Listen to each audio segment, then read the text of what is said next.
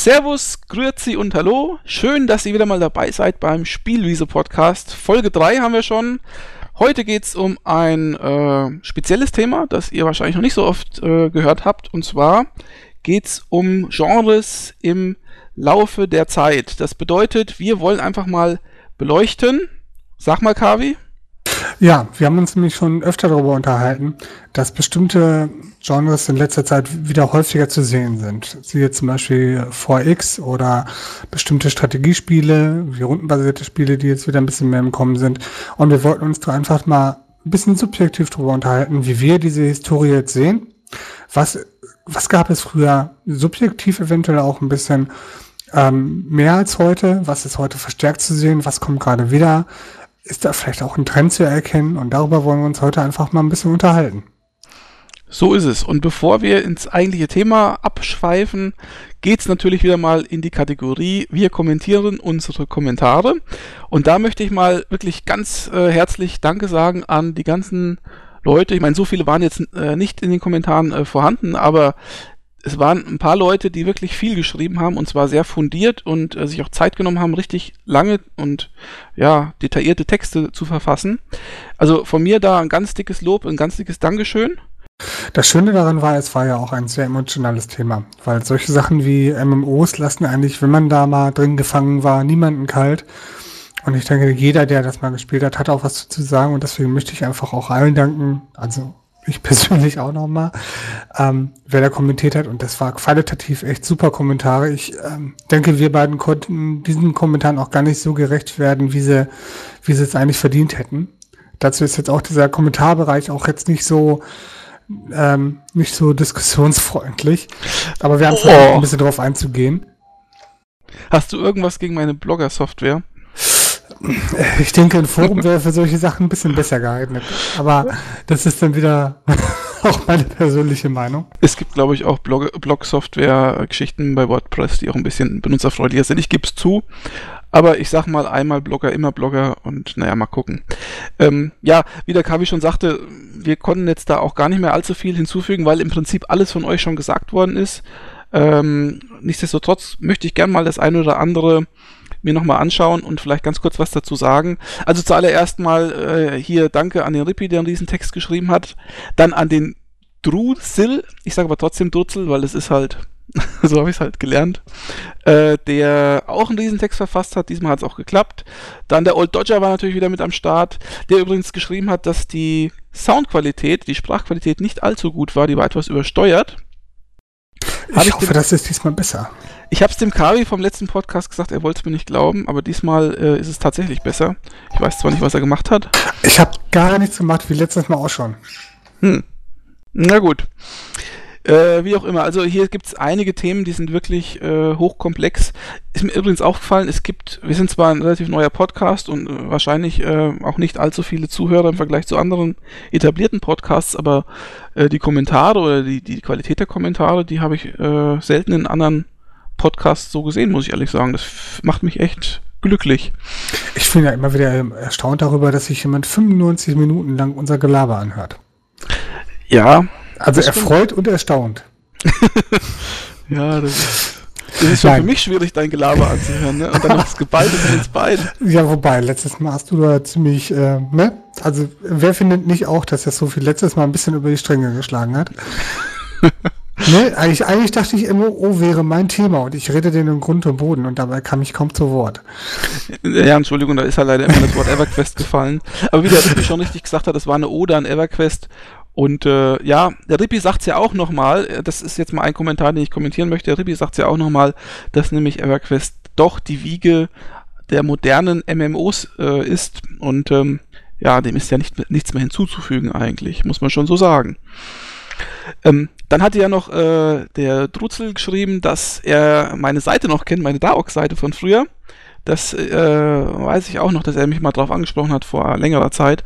Ja, aber dann sieht man wieder, man trifft sich dann doch so im Nachhinein irgendwie über andere Wege. Und ja, der Rippi übrigens hat ganz recht, er hat damals für mich die Übersetzung der englischen Patch-Texte gemacht. Das war eine ganz coole Zeit damals. Mir ist übrigens wieder eingefallen, wie ich dich kennengelernt habe. Ja, erzähl mal. Ich habe dich angesprochen, als du die Ion-Videos gemacht hast. Ach, tatsächlich? Ja. Jawohl, ah. weil ich hatte damals nämlich den, mit den koreanischen Client runtergeladen, weil ich das Spiel unbedingt ausprobieren wollte, mal ein bisschen vorab. Und ähm, ich keinen Beta-Zugang hatte, ich weiß es nicht mehr. Aber auf jeden Fall hatte ich mir einen koreanischen Client, den man irgendwie zehn Stunden oder fünf Stunden irgendwie ähm, spielen durfte, bevor man irgendwie stündlich zur Kasse gebeten wird. Und da gab es auf, auf verschiedenen Internetanleitungen, was man wo zu drücken hat auf den koreanischen Webseiten. Das war sehr spaßig. Aber da ja. hatte ich deine Vorstellungsvideos damals geguckt, da hatte ich dann zum ersten Mal auf dich gestoßen. In der Tat ist es ja so gewesen, dass ich damals äh, bei YouTube nur 15 Minuten lange Videos hochladen konnte. Das hat mich so dermaßen genervt, dass ich dann auf Dailymotion gegangen bin. Und dummerweise hat dann irgendjemand von YouTube meine Videos auf Dailymotion entdeckt und hat die dann bei YouTube eingestellt. Das heißt, die YouTube-Videos, die ich eigentlich gemacht habe, haben also die Videos, die ich gemacht habe, auf YouTube mehr Erfolg gehabt als auf Dailymotion, weil YouTube bekannter ist, aber leider nicht unter meinem Namen, weil es jemand anderes veröffentlicht hat. Allerdings hat er mich erwähnt, das muss man dazu äh, zu seiner Ehrenleitung natürlich sagen. Aber so kann es manchmal gehen. Äh, eine letzte Sache inhaltlich, zumindest von mir, vielleicht hat der Kabi noch was zu sagen, äh, weil der Druzel meinte, dass äh, GameStar auch über andere MMOs vor Dark äh, berichtet hatte. Stimmt, es gab ja mal diese Ultima Online-Serie. Genau, das das Tagebuch, das kenne ich nämlich auch noch. Genau, und ich glaube auch in der Powerplay gab es dieses Tagebuch. Ich kenne es ähm, tatsächlich auch nur von GameStar, wo eine Seite irgendwie äh, Tagebuch, irgendwie, heute bin ich von einem bösen Menschen niedergeschnitzelt worden, so unter dem Motto. Also war nicht so wahnsinnig informativ, aber es war ganz witzig geschrieben. Also ich fand es cool, ja.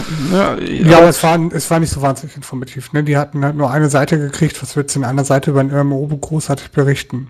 Also da kriegst du ich fand die Berichterstattung über MMOs damals sowieso noch sehr in den Kinderschuhen. Man konnte nicht wirklich vermitteln, den Leuten, die es nicht gespielt haben, konnte man nicht vermitteln, was das ist. Und ähm, wir haben es ein bisschen versucht, la Tagebuch, aber ich glaube, das ist nicht so ganz gelungen. Obwohl ich es nett fand. Ja, also ich habe es auch gern gelesen, weil es halt irgendwie so, so wie so eine Geschichte erzählt worden ist, soweit ich mich erinnere. Und ja, heute sind wir in der Gilde dorthin gegangen und haben dies erledigt und, und die, dieses Dungeon besucht und so. Und das fand ich immer ganz, ganz nett. Aber ähm, was ich eigentlich noch sagen wollte, ist, abgesehen von diesem Ultima Online-Tagebuch, also was EverQuest betrifft, und EverQuest ist ja, wie ich gerade schon sagte, so der Prototyp für die äh, neueren äh, MMOs oder MMORPGs. Äh, also bei EverQuest haben sie sich echt bedeckt gehalten, war immer mein Eindruck gewesen. Aber gut, ist vielleicht auch vielleicht etwas Fanboy gesteuert, mein Eindruck, kann natürlich sein. Nun gut, also äh, hast du noch irgendwas zu den Kommentaren, Kavi? Möchtest du noch irgendwie dich äußern dazu? Nö, Rippi hat recht. Er ist absolut auf dem richtigen Weg und Cool. Nee, Quatsch. Gut. Ernsthaft, äh, man kann natürlich nochmal über die Kommentare reden, aber ähm, sehr im Detail, denke, Ripi hat eigentlich auch alles gesagt. Ich hatte, glaube ich, nochmal darauf geantwortet. Eine Antwort, was jetzt das ultimative MMO werden könnte, wie auch immer, äh, haben wir alle nicht, sonst wäre ich wahrscheinlich auch woanders und wird gerade Millionen verdienen. ähm, oder spielen. oder spielen, ja. Ich denke, äh, eventuell hätten, aber ich glaube langsam nicht mehr dran, dass Blizzard noch was ordentliches auf die Beine stellt. Aber dazu bin ich auch mittlerweile zu negativ gegenüber Blizzard eingestellt. Aber ich glaube, da kommen wir heute auf die eine oder andere Art bestimmt auch nochmal zu. Bestimmt, bestimmt. Na gut, dann können wir ja eigentlich mit dem Thema beginnen. Lasset die Spiele beginnen. Und ähm, weil das Thema von dir kam, Kavi, dann würde ich sagen, lasse ich dir doch einfach mal einen Vortritt, sonst heißt es wieder, ich habe mich in den Vordergrund gedrängelt. Ja, und zwar ähm, gibt es bestimmte Genres, die ich eigentlich unheimlich gerne gespielt habe, eigentlich auch schon immer. Und zwar ähm, sind das einmal Strategiespiele, gerne auch rundenbasiert, und Adventures. Das sind beides Genres, die in letzter Zeit sehr gelitten hatten. Was heißt gelitten? Ist jetzt das falsche Wort, aber die sehr unterrepräsentiert waren. Und ich habe einfach ganz stark das subjektive Gefühl, es gibt, glaube ich, keine wirkliche Statistik, weil diese ähm, verschiedenen Genres, diese Kategorien auch nicht wirklich irgendwie, also ich kenne jetzt keine Seite, die Subkategorien irgendwie sammelt und in, in Zahlen ausdrückt. Teilweise kann man das, teilweise ist es auch relativ schwer heutzutage bestimmte Spiele in einzelne Genres reinzupressen. Aber gerade diese rundenbasierten Spiele, die jetzt über Indie-Spiele stark wiederkommen. Wir haben uns gestern erst über eins unterhalten, was jetzt rausgekommen ist vor ein paar Tagen. Helfen wir nochmal auf der Sprünge mit dem Titel. Eador heißt es, glaube ich. Genau, Eador. Ähm, Anleihen ein bisschen aus Heroes of Might and Magic und ähm, das ist halt auch ein rundenbasiertes Strategiespiel und solche Spiele gibt es in letzter Zeit gefühlt öfter. Ne? Der größte Repräsentant ist auch in letzter, im Weihnachten letzten Jahres auf deiner Weihnachtsseite öfter ähm, repräsentiert worden von verschiedenen Personen, von mir zum Beispiel auch. Und zwar XCOM Enemy Unknown. Ein unheimlich, also ich fand sehr spektakulär präsentiertes Spiel, was unheimlich rasant auch präsentiert wird, aber nichtsdestotrotz ein rundenbasiertes Spiel ist und damit eigentlich diese absolute Langsamkeit des überhaupt möglichen Spielgenres irgendwie darstellt, aber so rasant ähm, präsentiert, dass es gar nicht stört, wie ich fand. Ähm, wie fandest du das Spiel? Nochmal im Nachklang? Ähm, ich muss sagen zu XCOM, dass ich, oder XCOM, dass ich ähm, tatsächlich das Spiel erstmal boykottiert habe, weil ich gehört habe, dass dieser rundenbasierte Teil äh, stärker ausgeprägt ist als der Wirtschaftspart oder der, der Globalstrategiepart. Ich bin ähm, nicht so der Taktiker bei äh, Strategiespielen, sondern eher der Globalstratege. Das heißt, äh, ich habe auch beim alten UFO Anime Unknown, das übrigens UFO in Deutschland hieß und nicht XCOM, und dann auch bei XCOM später, Terror from the Deep, soweit ich noch weiß, mhm. äh, immer lieber diesen globalen Anteil mit dem Erforschen und so gemacht und, und diese taktischen Geschichten haben mich irgendwann mal genervt. Das fand ich echt äh, ätzend. Und als ich dann gehört habe, dass das neue XCOM dann eben mehr Wert auf dieses, auf diesen Part legt und diesen globalen Teil zurückfährt, habe ich lange Zeit das Spiel eigentlich boykottiert, bis ich es dann irgendwie mal für ein paar Euro, äh, keine Ahnung, keine Ahnung, 25 Euro so bekommen habe, habe es dann mal doch ausprobiert und dann war ich echt gefangen. War ein richtig geiles Spiel und ähm, dieser Rundenstrategie-Part, der war so fluffig, so äh, eingängig gemacht und, und, und auch ja, grafisch recht, recht schick in Szene gesetzt, dass ich dann ehrlich gesagt die Einsätze sehr gern gemacht habe und der Globalstrategie-Teil, der war gar nicht so zurückgefahren, wie ich gedacht habe, der war eigentlich ganz gut gewesen. Also insgesamt ein schönes Produkt. Gut, mit dem globalen Strategiepart bin ich anderer Meinung. Ich hatte irgendwie das Gefühl, dass der kaum eine Rolle spielt, aber ähm, rundenbasiert, fand, ich, ich fand es sehr dramatisch umgesetzt. Das ist das, was ich gerade schon meinte. Ne? Also es, es wirkte gar nicht so dröge, wie es eigentlich im Background. Im Background hat sich ja nichts geändert im Gegensatz zu früher. Siehst die Figuren, die schießen einmal hin, einmal her, Konter, wie auch immer, und dann ist Ende. Aber es sah so aus wie eine Action-Szene in einem Shooter. Und das mhm. so cool gemacht, dass sie über irgendwelche Hindernisse drüber hechten, etc. Das ist dir, äh, man, ich, ich habe das rundenbasierte gar nicht so gemerkt. Also nicht so Stimmt, offensiv. Ja. Und das ist das, was die neuen Spiele, denke ich, auch oft ausmacht. Ne? Zum Beispiel, wir haben in letzter Zeit auch relativ oft über Endless Space gespielt, was jetzt ein 4X-Spiel ist, aber halt auch ein rundenbasiertes Spiel ist, wo ähm, das rundenbasierte gar nicht so ähm, wie nennt man das, ähm, so strikt getrennt ist, wie es früher einmal war. Früher war es so, Master for Wine ist immer ein schönes Beispiel, du drückst auf Turn und dann wartest du auf den Gegner und kannst gar nichts mehr machen. Bei den heutigen Spielen, das ist mir in letzter Zeit auch bei Civilization wieder aufgefallen, drückst du auf Turn, der Gegner war, lässt auf sich warten, du kannst aber noch angucken, was macht denn deine Stadt gerade, deine Bauarbeiter sehen so aus, als ob die weitermachen. Du kannst dir deine Systeme angucken, kannst vielleicht noch ein paar Änderungen machen, wenn der Gegner eh noch nicht so weit ist, kannst nochmal irgendwie äh, die Bauauftrag ändern, musst dann zwar nochmal auf Turn drücken, aber solange der Gegner noch nicht weitergemacht hat, ist die Runde halt noch gar nicht zu Ende. Das gibt eine ganze Menge mehr Flexibilität im Gegensatz zu früher. Was vielleicht auch hilft, dass das Genre ähm, oder beziehungsweise diese Spielart wieder ein bisschen mehr ankommt. Oder flexibler wirkt, als er eigentlich ist. Ich weiß nicht, ob, ja, klar, ich meine, ähm, die Benutzerführung und so weiter wird natürlich mit all den Jahren, die so verstreichen, immer ausgefeilter und einfacher. Ich sag mal, ein ähm, ganz wichtiger Punkt, an dem du merkst, ob ein Spiel alt ist oder, oder frisch ist, neu ist, ist, ähm, wenn du mal guckst, ähm, Tooltips. Ist, ist für mich zum Beispiel äh, ein wesentlicher Bestandteil eines guten Spiels, gerade bei Strategiespielen, dass du ein Tooltip hast, wenn du irgendwo drüber fährst. Das ist ja soweit ich weiß, äh, erst mit Master of Magic überhaupt eingeführt worden. Also vorher hat man sowas ja gar nicht gehabt oder zumindest nicht in dem Ausmaß.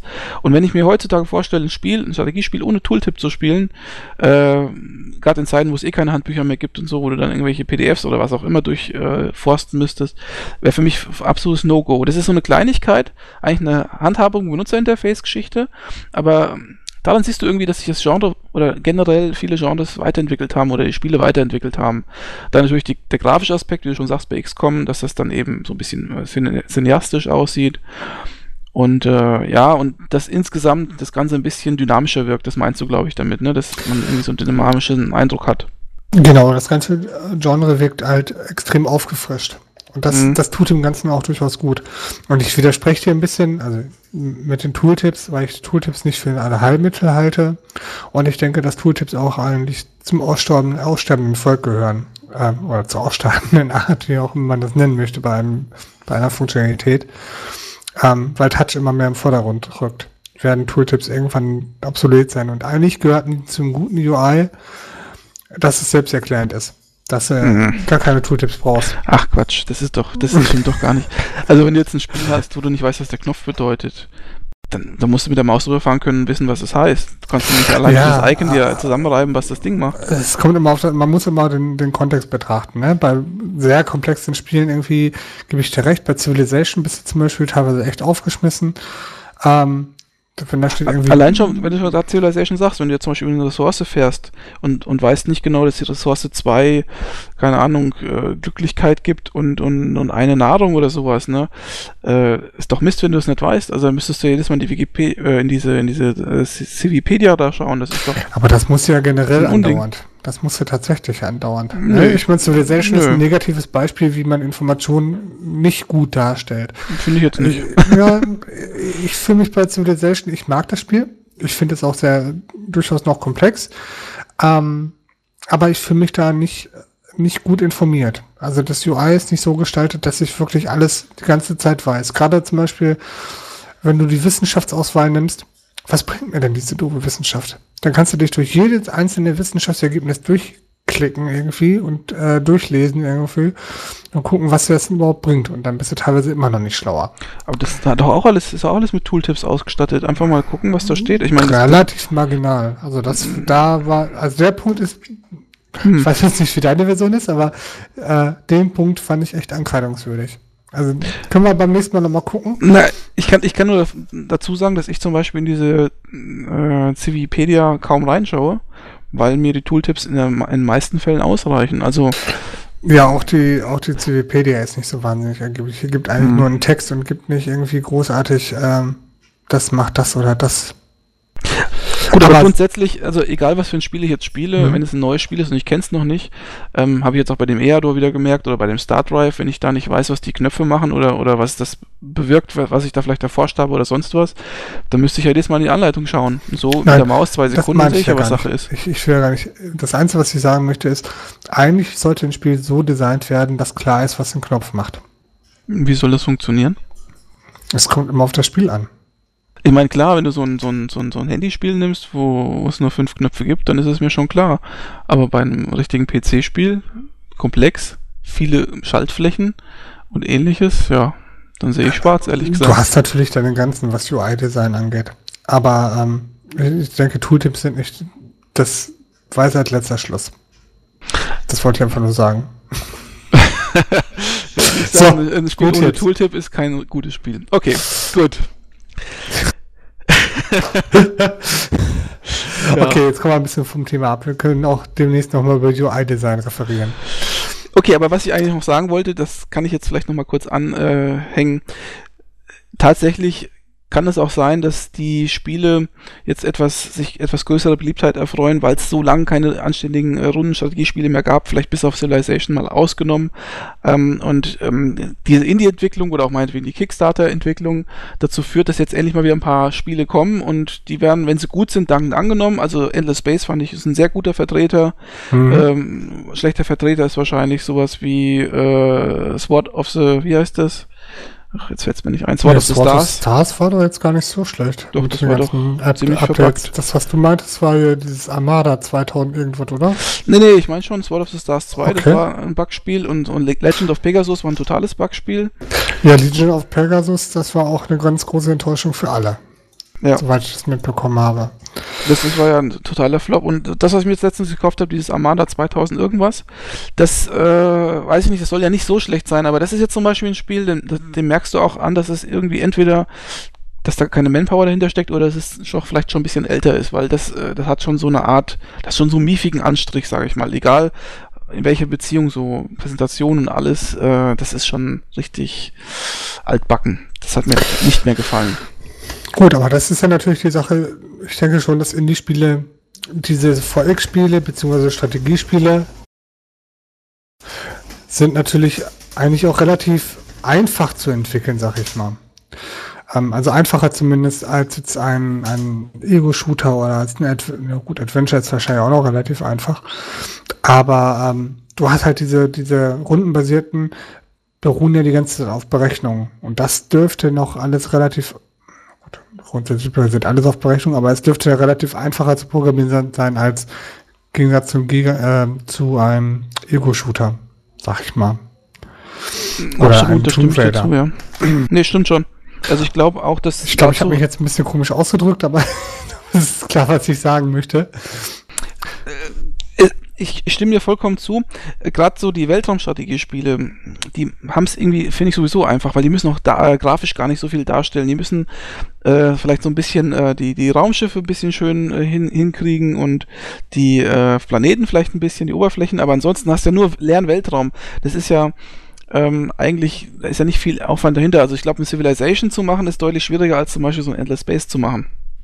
Ja, wobei äh, Civilization wahrscheinlich auch gar nicht auf dem Niveau hätte stattfinden müssen. Also zumindest wegen mir nicht. Ne? Also auf dem grafischen Niveau. Genau, also wegen mir müsste es mir, mir persönlich würden hübsch gezeichnete Bitmaps immer noch reichen. Ich bräuchte keine 3D-Umgebung. Ja gut, also das Problem ist nur, das muss sich ja weiterentwickeln. Ne? Also wenn du auf dem Stand von Civ 3 verharren möchtest, dann kannst du ja weiterhin Civ 3 spielen. Die Frage ist nur, ob das äh, dann weitergeht. Ja, aber Civ 3 war hübsch, gen hübsch genug, um auch heute noch irgendwas irgendjemandem zu gefallen. Das meine ich damit. Also wenn Richtig. ich in HD-Grafiken dann nochmal hoch, hochskalieren will, das ETC, aber so schlimm sah es jetzt nicht aus, dass du Augenkrebs kriegen würdest, wie bei manchen anderen Spielen. Ich denke, so, so Bitmap-Grafiken, ähm, ja, die altern eh auch nicht so. Schlecht. Die altern, äh, genau. genau. Hm. Ich, ich finde jetzt Civilization 5 echt hübsch. Ne? Aber ich weiß nicht genau, manchmal habe ich das Gefühl, gerade SimCity ist ja so ein Vertreter, dass extrem viel Wert auf die grafische Präsentation einer Simulation gelegt wird, anstatt auf die inhaltliche. Und ich finde gerade als Spieler die inhaltliche Präsentation extrem wichtig als, als zum Anfixen ist so eine, so eine grafische Präsentation natürlich cool, dass die Leute es kaufen, aber damit sie mal glücklich werden, muss da auch was hinter sein, gerade bei Strategiefans. Also ein Shooter ja. kann man vielleicht was sagen, irgendwie, ja, also nicht quaitig, hey, spielt sie nicht so toll, sieht aber geil aus. Oh, ne, hauptsächlich, ich habe irgendwie mal meine Grafikkarte mal auf 90% ausgelastet. Aber ein Strategiefan, der einen Blender spielt, kann ich mir nicht vorstellen, dass er sich länger als eine Stunde damit beschäftigt und er sagt, boah, eigentlich voll kacke. Da hast du recht, aber ich muss dir ehrlich sagen, wenn es zu spartanisch wird und, und zu unübersichtlich und zu sperrig, die ganze Benutzeroberfläche, und da gucke ich mal in Richtung äh, Paradox-Spiele, äh, so was wie Europa Paradox, Universalis. Paradox-Spiele sind der absolute Horror. Also für mich zum Beispiel ja. auch. Ich, aber Paradox-Spiele sind aber auch eine. Ich würde extrem gerne damit warm werden, weil ich die eigentlich vom, vom, vom Spielprinzip total geil finde. Sie sind aber so einsteigerunfreundlich, dass ich keinen Bock habe, mich damit zu beschäftigen. Das ist ungefähr Spiegelparadox für mich wieder. Weißt du, was, was das Problem eigentlich bei den Spielen ist, dass du, aber da kommen wir wahrscheinlich jetzt wieder ein ganz anderes Thema, aber dass äh, das, was du, was du machst und was dann zurückgegeben wird, irgendwie so unübersichtlich und so unintuitiv ist, dass du nicht genau weißt, wie das Spiel funktioniert. Also das Spiel ist nicht intuitiv zu bedienen. Ja, aber ich kenne zwei, drei Leute, die haben sich da durchgebissen und die, finden, und die lieben es. Ich weiß schon, und, aber das, das, hat ja mit intuitiv nichts zu tun. Nee, da, nein, natürlich musst, ne? nicht. Aber, es, aber Paradox stellt Nischenspiele her. Ich würde mir wünschen, es wäre anders, weil ich, weil ich die, glaube ich, für eine echt gute Simulationsschmiede halte. Aber vom UI und vom, vom Bedienkonzept haben die noch nie was gehört. genau. Also so, so da, da macht Excel mehr Spaß. Interessanterweise, ich habe ja zum Beispiel gerne, ich spiele ja sehr gerne Total War Spiele. Also ich bin ein großer Total War Fan, muss ich mal an der Stelle sagen. Und habe ja äh, so, ja, also eigentlich wirklich Sucht, suchterzeugend war für mich Medieval 1, ne? Also, und das war ja noch so komplett wie ein Brettspiel aufgebaut. Da hat man ja, das war ja grafisch eigentlich total, da war nichts dahinter. Das war wie so ein Brettspiel mit so eingeteilten Regionen und man hat so wie so eine, so eine Brettspielfigur genommen, hat die von links nach rechts gezogen und von Feld zu Feld. Sah echt aus wie, ja, wie eine Brettspielumsetzung. Aber ich muss ehrlich sagen, so primitiv die Grafik war und so weiter, aber ähm, das Design der Benutzeroberfläche und, und das, was man zurückbekommen hat, also äh, was man so mitbekommen hat und was man erfahren hat, die Erfahrung des Spiels, die hat mir vollkommen ausgereicht. Ich bin damit sehr gut zurechtgekommen. Und das, das geht den Paradox-Spielen komplett äh, ab. Also die, die, der, der, der, das Feedback, was das Spiel gibt, ist einfach zu unübersichtlich, als dass du es auf den ersten Blick kapieren würdest. Und ähm, damit meine ich eben nicht nur die Präsentation, dass die spartanisch ist, sondern einfach Benutzerführung ist einfach in dem Spiel schlecht gemacht oder in den Spielen von Paradox schlecht gemacht, während andere Hersteller, die ähnlich simple Grafik hatten wie eben damals die Medieval-Teile oder Total War-Teile, ähm, die haben es trotzdem hinbekommen, es hat trotzdem Spaß gemacht, obwohl es nicht besser ausgesehen hat. Ne? Da, da, siehst du mal die Unterschiede zwischen den beiden Kategorien. Ja, aber es kommt immer darauf an, was, was für eine Zielgruppe du hast. Ne? Ich glaube, wir sind auch für ein Hearts of Iron 3 auch nicht die Zielgruppe. Weiß ich nicht. Also ich empfinde mich zumindest nicht als Zielgruppe, weil das einfach ähm, es hat einen Simulationsgrad erreicht, dass du quasi selber wahrscheinlich irgendwie bald General werden könntest, wenn das Spiel vernünftig beherrscht. Genauso wie ein Flugsimulator X von Microsoft, ne, X weiß nicht, 2010 oder so war der davor. Also vor dem, vor dem Free Client irgendwie auch nichts für mich war, weil das Handbuch, was man dazu kaufen konnte, irgendwie 600 Seiten hatte. Mit Trimsteuerung und weiß ich nicht, was alles, ne? Also Simulation hoch drei. Ähm, und da ist, das sind einfach Nischenspiele. Ich finde es gut, dass es die gibt. Ich würde unheimlich gerne mit warm werden, weil mich das Spielprinzip auch extrem fasziniert, weil ich das cool finde. Und ich habe Hearts of Iron echt mal ausprobiert, also den zweiten Teil. Äh, ich ich habe es nicht geschafft. Ein Kollege saß dabei, hat es mir erklärt. Ich habe dann das Spiel auch irgendwie hingekriegt. Aber als ich es dann mal alleine probiert habe, das war dann wieder wie, ja, nö. Nö, keine Ahnung. Wie ging ja. das nochmal? Wie habe ich, ich da jetzt nochmal mein, meine Versorgungslinie irgendwie aufgebaut in Zinterland oder weiß ich nicht wo? Aber es ist, es ist schön, dass es solche Nischenspiele gibt. Ganz ernsthaft. Wobei ich jetzt glaube, das hat mit der Komplexität noch nicht mal viel, viel zu tun, weil ich habe zum Beispiel mal dieses Crusaders 2 ausprobiert. Das war ja sozusagen Europa Universalis in, äh, ja, in, in, für Noobs. Und selbst da muss ich sagen, hab, bin ich nicht zurechtgekommen, weil ich einfach mit der, mit der ganzen Benutzerführung nicht zurechtgekommen bin. Gut. Aber können wir vielleicht unterm Strich jetzt mal sagen, ähm, weil wir auch noch andere Genres ansprechen wollen, dass die Rundenstrategiespiele jetzt wieder ein bisschen Aufwind erhalten durch die Indie-Entwickler, die das dann wieder so ein bisschen aufgreifen.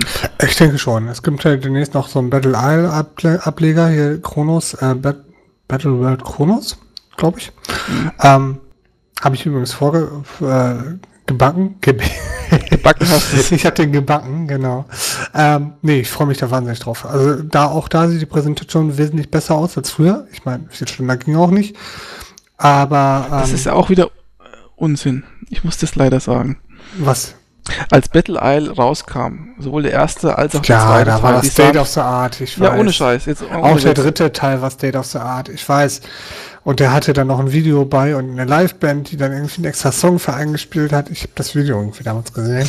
Also der erste Teil auf Amiga noch sah sehr hübsch aus für die damalige Zeit. Und der zweite Teil, der war ja schon in so 3D-Grafik, hm. die, die Kampfsequenzen, das war damals der, auch ein Novum. Der, ne? dritte, der dritte Teil auch. Der, wie gesagt, der hatte so einen eigenen Song gehabt, Shadow of the Empire. Hm. Deswegen kann man jetzt nicht sagen, dass schlechter geht's nicht. Also ich meine, für damalige Zeit war es schon sehr gut. Ja, ja. So müssen die es heute erstmal um, in, ähm, in, der Qualität für heute, heutige Maßstab hinkriegen, ne? Wobei die hatten ja schon vorab eine Renaissance, ne? Also zum, für den PC ist jetzt das erste Spiel in der Art, was ich kenne, Panzer Generals etc., die Ableger, die, glaube ich, wesentlich früher kamen, mal abgesehen. Es gab auch. Wesentlich ähm, früher als was? Als ähm, das, der neue Teil jetzt. Oder Ach so, ja, ja, ja. Ähm, es gab ja vor ein paar Jahren schon irgendwie Advance Wars für den ähm, Game Boy Advance. Mhm. Zuerst, für den, zuerst für den Game Boy Advance und jetzt auch für den DSi, für den 3DS gibt es glaube ich noch keinen Teil. Und die haben ja das Spielprinzip quasi zu 90, 80 Prozent übernommen. Ich glaube nicht ganz so strategisch, aber vom, vom Prinzip her ziemlich cool. Und ähm, ich weiß nicht genau ob, aber es waren sehr geile Spiele und für mich haben die das Ganze auch mal wieder ein bisschen aus der Versenkung geholt. Ich weiß, kennst du die Spiele? Ja, ich habe äh, ich habe Advanced Wars Dual Strike habe ich auf dem DS das, gern gespielt. Das war auf dem DSi, ne? Genau. Nee, auf dem DS habe ich gespielt. Ja, okay. Aber wunder, wunder, wundergeile, äh, wunder, wunder, wunderschöne Spiele. Ja, ähm, also wenn der Storypart nicht wäre, dieser dämliche mit diesen Anime-Anleihen, die wirklich Also wo, die, wo ich mir an den Kopf lange, wenn da so Kinder miteinander Krieg spielen. Ähm, ja. ja, aber das, das ist ja wieder der Herkunft geschuldet, ne? Das, das hilft ja nichts. Also ja, aber das, halt ja, weg. Aber ich, ich muss ehrlich sagen, das Spielprinzip ist schon cool. Also ich finde, ich finde eh, äh, Japaner können schon äh, coole Spiele machen, aber wenn die anfangen, äh, Story zu verbauen, da, dann setzt es bei mir aus. Das ist einfach, das kann ich nicht ja, ernst nehmen. Ja, wobei die Japaner im Moment auch irgendwie für mich in der Flaute sind. Ich habe schon länger nichts Kreatives. Also es kommt ja nicht alles von denen rüber. Die bauen auch extrem viel krankes Zeug. Ne? Und ich bin jetzt auch nicht ich bin nicht mehr so, äh, so in der Konsolenbranche drin, dass ich sagen würde, ich verfolge das jetzt die ganze Zeit. Ich habe das mal eine ganze Weile sehr extrem verfolgt, mittlerweile nicht mehr so. Echt, du warst mal extrem äh, japanophil oder was? Ja, ich hatte mir damals irgendwie so Trommeln importiert und weiß nicht, was alles. Gerade, Aha. ich war sehr im Konsolenbereich sehr, sehr Aktiv. fasziniert. Gerade, ja, gerade dieses Musik, äh, Genre hat, hatte mich damals sehr fasziniert, bevor das hier in Deutschland auch angefangen hatte. Ne? Weißt du was, da müssen wir mal einen Konsolen-Podcast machen. Ja, ja, das ist ja alles, alles, alles so im, im Hinterkopf, ne? Verrat nicht zu so viel. Aber äh, nichtsdestotrotz, ich habe ein bisschen das Gefühl, und da, da mal Nintendo irgendwie äh, mal, mal als Vor Forderung gestellt, dass da im Moment auch nicht so wahnsinnig viel Neues kommt. Ne? Ob das jetzt irgendwie so Jump'n'Run ist irgendwie ähm, das Genre, wo für mich irgendwie am wenigsten äh, Revolution stattfindet. Evolution immer, ja, neue Items hier, neue Items da und dann kommt ein total hochgelobtes, total gehyptes äh, Rayman raus, wo ich mir denke, ja, ich habe es gespielt auf, auf der Xbox 360, so geil fand ich das jetzt nicht. Ähm, ich verstehe manchmal auch nicht, wo die Faszination herkommt. Ne? Auch, auch die neuen Mario-Teile finde ich, ja, für die Wii zum Beispiel, finde ich jetzt nicht annähernd so toll wie, wie ältere Mario-Teile. Aber Jump'n'Runs sind ja auf Konsolen immer noch durchaus beliebt. Nicht mehr so beliebt wie früher, dass es 20.000 verschiedene gibt, wo wir jetzt wieder zum Grundthema kommen. Aber Jump'n'Runs sind ja, glaube ich, noch durchaus gut versorgt. Ja, also wenn, wenn man eine Nintendo-Konsole hat, auf jeden Fall. Denn Mario äh, ist ja da Leib- genau. und Magengericht. Auf der Xbox wird schon sparsam, ne? Ja, da gibt es auch ab und zu mal wieder so, aber äh, ist halt immer die Frage, was man gerne spielt. Also ich meine, äh, zum Beispiel die äh, Giant Sisters, dieses Twisted Dreams, ist ja technisch sehr, sehr gutes Konsolenspiel oder ähm, Jump'n'Run gibt es ja auf PC auch. Äh, was übrigens das erste Kickstarter-Spiel war, was veröffentlicht wurde, wer unseren ersten Podcast gehört hat. Ja, wobei das Spiel ja vorher schon fast fertig war, ne, irgendwie. Gut, aber das ja, ist ja, die haben Thema. nur noch die Schlussfinanzierung gemacht, ich weiß. Aber ich kann, ich kann es sehr gut nachvollziehen, dass du sagst, äh, du bist so nicht so richtig fasziniert, weil ich habe, muss ich sagen, ähm, auch früher einige Jump Runs gespielt, auf dem Amiga als auch auf dem Super Nintendo, Super Mario World und All Stars und den ganzen Kram. Äh, ich muss leider dazu sagen, ich bin nie so wirklich der große Jump Run Fan gewesen, weil ich weil das Genre mir nicht so viel gegeben hat. Ich konnte es dann mal eine Stunde spielen, war dann schon wieder mehr oder weniger gesättigt und habe dann, äh, ich war ganz froh, dass man Mario sozusagen in Etappen spielen konnte. Wenn man mal eine Welt machen konnte und dann wieder mal aufhören konnte und so. Aber wenn, jetzt wo du gerade Rayman Origins sagst oder, oder sowas, ich muss auch ehrlich sagen, ich habe Origins gespielt, angespielt.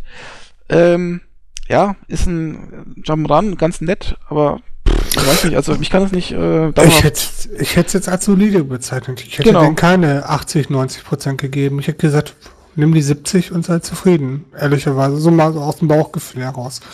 Ne, ohne jetzt irgendwelche ähm, redaktionellen Vorgaben einhalten zu müssen. Es, du ja. provozierst gerade einen Flame War raus. Ja, das, das, so mag du, das, das, äh, gerne, gerne. ja, gerne. Ist ja nicht deine Seite, ne? Nein, aber es hat mich nicht angefixt. Ne? Ich, ich war durchaus interessiert. Meine Kinder haben sich das geholt. Ähm, es soll ja auch ein tolles Spiel sein, deswegen habe ich auch gesagt, ja, hol das doch. Hat super Kritiken gekriegt. Warum nicht? Äh, nö, so toll fand ich es nicht. Echt nicht. Also da hat mir Super Mario World damals auf dem Super Nintendo auch heute noch wesentlich besser gefallen, weil das irgendwie ähm, vom Level-Design her, vom, vom, vom Funktionsumfang etc. mir mehr gibt oder auch mehr Belohnung gibt, teilweise. Aber es ist vielleicht auch subjektiv, bestimmt. Ich denke, es ist total subjektiv. Ich, also ich glaube auch, dass sich die Jump-Runs jetzt nicht verschlechtert haben oder auch nicht wesentlich verbessert haben. Ähm, ich habe jetzt, äh, mein letztes größeres Jump-Run war, glaube ich, Super New Super Mario Bros. auf dem DS. Hm, Hast das du dich auch so aufgeregt darüber, dass die eine Verzögerung eingebaut haben, wenn du irgendein Item nimmst? Wie Verzögerung? Ich, wenn du ähm, zum Beispiel klein bist und dir dann einen Pilz schnappst oder eine Feuerblume oder was auch immer, Mhm. dann gibt es vom Spiel eine Verzögerung von der Wii. Von einer halben Sekunde oder was, wo du da auf einmal in der Luft stehst. Und dann so, ah super, wir bauen jetzt, wir machen jetzt eine Pause und zeigen dir die tolle Animation, wie du wächst, wie du. Ja, das war doch schon immer so, oder? Nein, Nein? nein. Früher und das hat mir so oft Sprünge versaut. Ich habe mich so aufgeregt. Das kannst du dir gar nicht vorstellen. Aber bei den neueren Mario-Teilen, ich bin jetzt da nicht Bei den neueren fit. ist es immer so. Also auch irgendwie auf, dem- auf dem 3DS und so habe ich das auch schon gesehen. Aber früher war es definitiv nicht so. Was ich eigentlich meine, ist doch bei neuen Mario-Teilen kannst du doch die Zeit irgendwie zurückdrehen oder wie ist denn das nochmal? Oder, oder du lässt dir irgendwas vorspielen oder was? Es ist Ja, alles ziemlich ca- casual jetzt mittlerweile, oder? Ja, du kannst ja, wenn du genug Münzen, also bei New Super Mario Bros. Wii kannst du dir Münzen freispielen und kannst dir dann Videos anzeigen, wie man denn x Millionen Leben kriegt oder wie man ein bestimmtes Secret freischaltet oder oder oder einen perfekten Level hinlegt, etc. Also es ist nicht mehr so wie damals mit Ausprobieren und auf dem Schulhof unterhalten. Das wird auch nie wieder so sein. Ne? Entweder gucken die Leute im Internet oder das Spiel liefert es mit. Also, Okay, das heißt Das also, finde ich durchaus legitim. das heißt also, die Entwicklung der Jump'n'Runs ist äh, eher dahingehend, dass äh, die Jump'n'Runs einfacher, casual-mäßiger werden. Ähm, und- Nein, und- nein, nein. Also Nein? Super, nur Super Mario Bros. Wii ist anspruchsvoll. Also auf späterem Level wird das Ding echt schwer.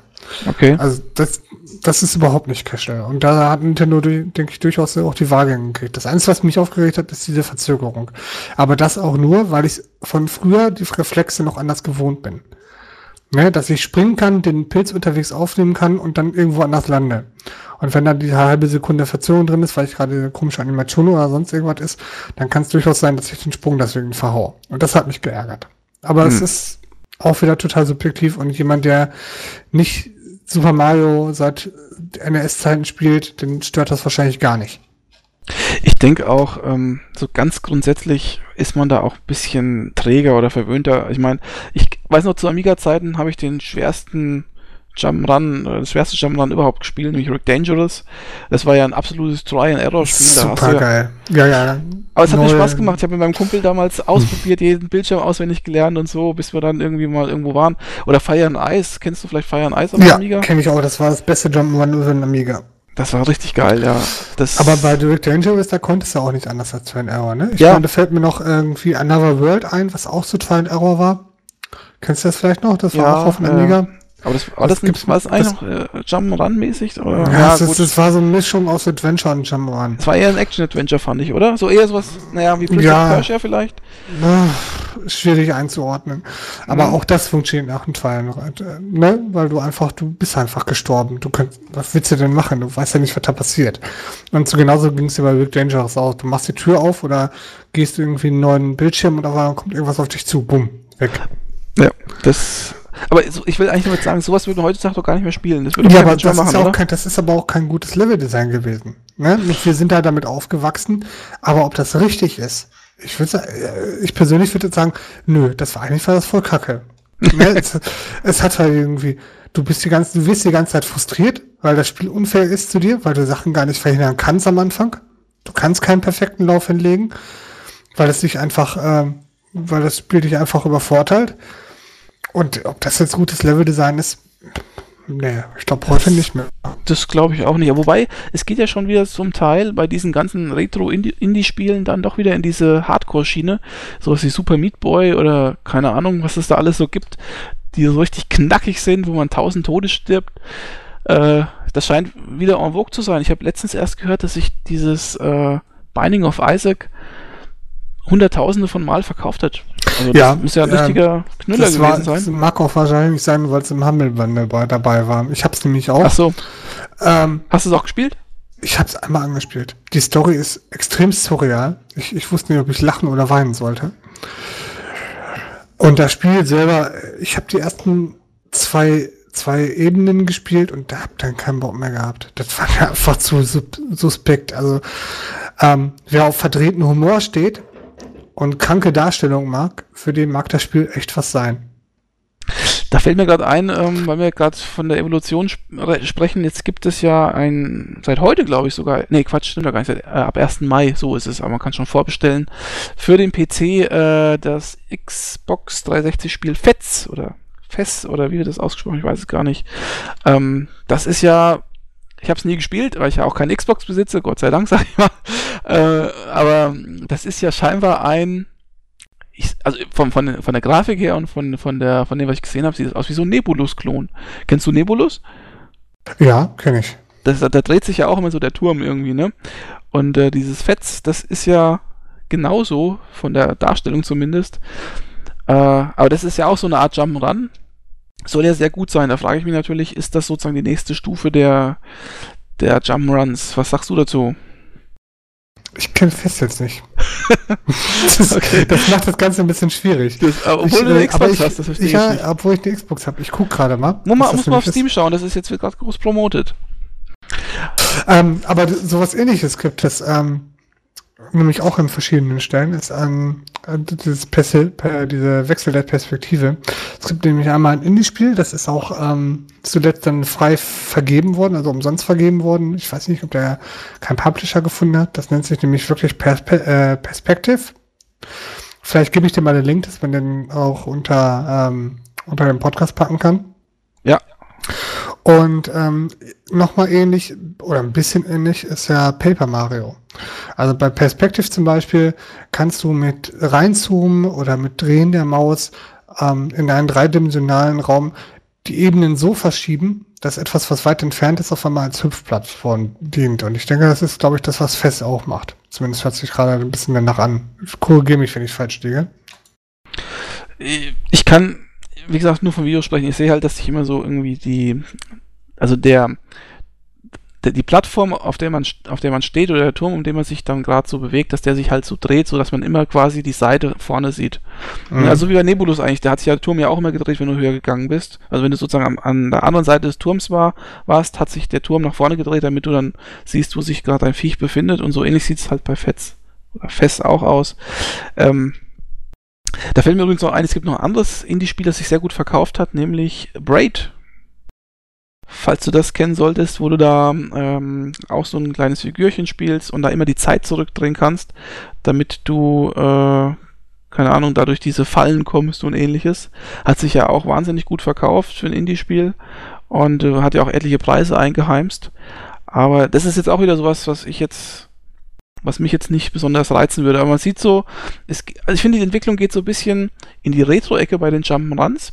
So ein bisschen in die Retro-Ecke, außer natürlich ist es jetzt Mario, das ist mal außen vor, aber so auf anderen Plattformen ein bisschen Retro-Ecke, grafisch so ein bisschen 8-Bit, 16-Bit-Stil, mhm. ähm, aber so mit neuen ähm, Ansätzen, was das Spieldesign angeht. Ja, aber genau, genau damit hat der Paper Mario im Prinzip schon angefangen, auf den N64 sogar damals schon, ne? Dass man sagt, man macht andere Ansätze, man hat zwar im Prinzip irgendwie so, so, so ein man baut wirklich so zweidimensional, aber mit dreidimensionalen Ansätzen, wie das jetzt auch bei Fest ein bisschen nachgebaut wurde. Man, bei Fest zum Beispiel, weil ich jetzt gerade gelesen hatte, kannst du diesen Turm oder die Ebenen drehen und das von allen Blickwinkeln beobachten und der, der Charakter selber dreht sich mit und dann hast du natürlich neue Möglichkeiten, irgendwo drauf zu klettern, drauf zu springen, irgendwas anderes zu machen. Und das ist ja jetzt kein neues Spielprinzip. Das hat ja tatsächlich Paper Mario schon, schon vor Ewigkeiten auch gemacht und auch sehr innovativ gemacht auf dem N64. Und da ist ja Super Paper Mario V Version auch, steht mir auch nie, nichts nach, ne? wo du auf einmal äh, in den Hintergrund wechselst, irgendwie zum Beispiel, und dann da irgendwie drüber springst, weil du da eine Brücke hast oder sonst irgendwas.